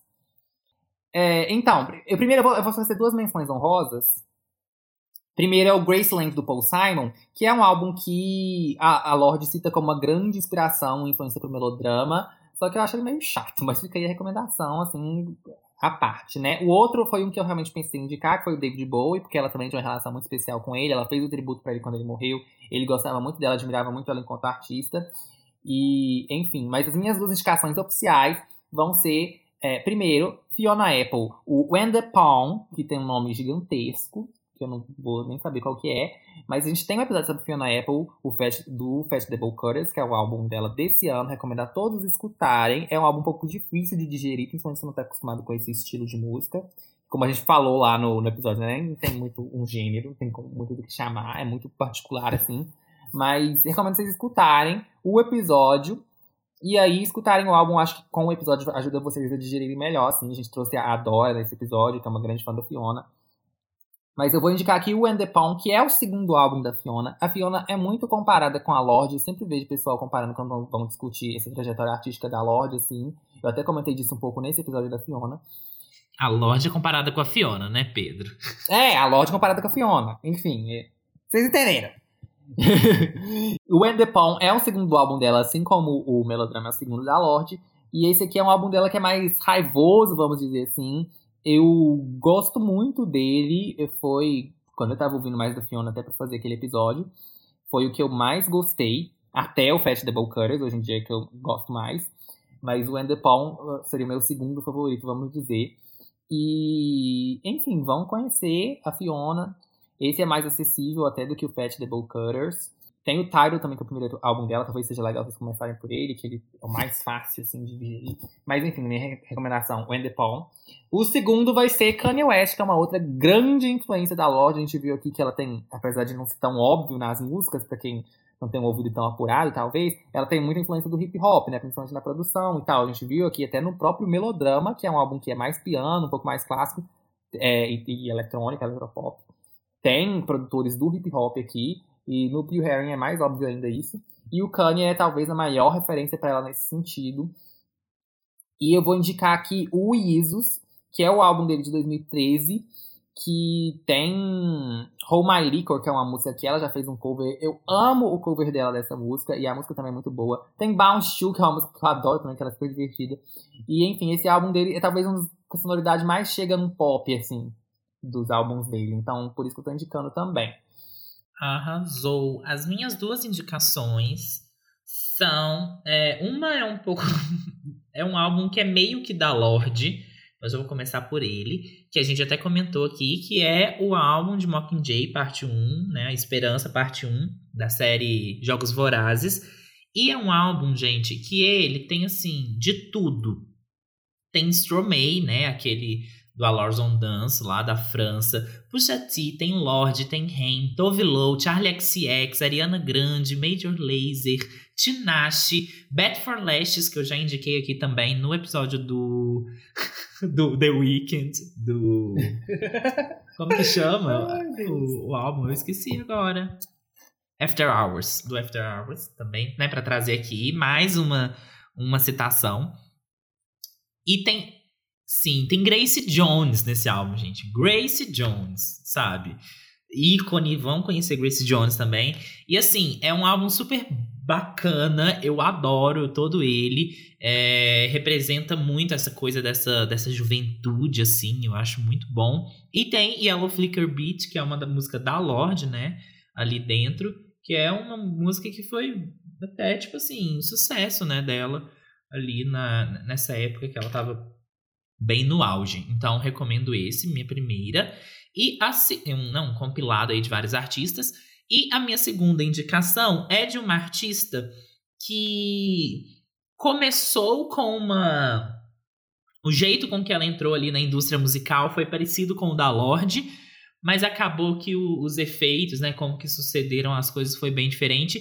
Mas eu acho que a pegada, que o jeito que elas tratam é, as questões são parecidas, que é a Sky Ferreira com o álbum dela, né, o único até agora, que eu acho, assim, ela, né, assinou com a gravadora cedo também, bem pequena, só que acabou que eu acho que ela é até mais rebelde, ela é ainda mais é, desbocada e maluca do que a Lorde, assim, nesse sentido que a gente tava falando. A Sky, gente, para quem não sabe, ela faz aniversário no mesmo. Óbvio que ninguém vai saber disso, né? Mas ela faz aniversário no mesmo dia que eu, que também é o mesmo dia do é, Jaden Smith. O Jaden Smith, no caso, nasceu no mesmo dia que eu também. Então, assim, nossa, olha aí que tríade, sabe? É, impecável. Jaden Smith, Sky Ferreira e Pedro Augusto. Mas, é, voltando para ela, é um álbum com uma sonoridade mais rock, assim, puxa uma coisa meio grunge, é, é, mas é super rasgado também. Ela também vem falar dessas coisas de juventude, de é, lidar com, com suas questões, assim, puxa mais um Pure Heroine até do que um melodrama, mas eu acho que pela trajetória da artista, sim, é muito bacana da gente ver. E a Sky, que teve, assim, diversos problemas com, com gravadora, acabou que ela lançou só esse álbum e lançou muito depois do que ela queria lançar, tiveram várias questões aí dela. É, dela ser muito perfeccionista também, assim como a Lorde e tratar o próprio né, projeto, o seu próprio trabalho como algo muito é, muito dela, muito artístico e não querer mudar aquilo, que é uma coisa muito parecida nas duas, eu acho que vale a indicação e é um álbum muito bacana. A música Everything's Embarrassing é a melhor e é muito boa. É um álbum para você escutar quando você estiver revoltado, sabe? Aquele álbum que você quer escutar quando você brigou com sua mãe, brigou com seu pai, quer fugir de casa. Escuta ele que você vai super sentir nessa vibe. Sim, é isso então pro episódio de hoje. Espero que vocês tenham gostado. Eu com certeza amei, que eu falei pra caralho. Acho que eu nunca falei tanto no episódio. Não superou cromática, né? Mas quase. Em tempo. É. Mas questão Não. de eu falando. É, uns 20 minutos. É.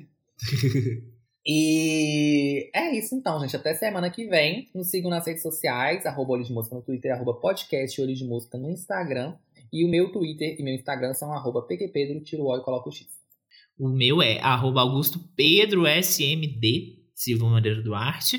E é, vão lá no Instagram, curtam as coisas, sigam a gente. É, tá, a gente tá fazendo com muito carinho. E continuem ouvindo a gente aqui no Spotify, Deezer, Deezer não. Spotify, Apple Podcasts, Google Podcasts, em qualquer plataforma que você esteja ouvindo. Até semana que vem. Um beijo. Beijos.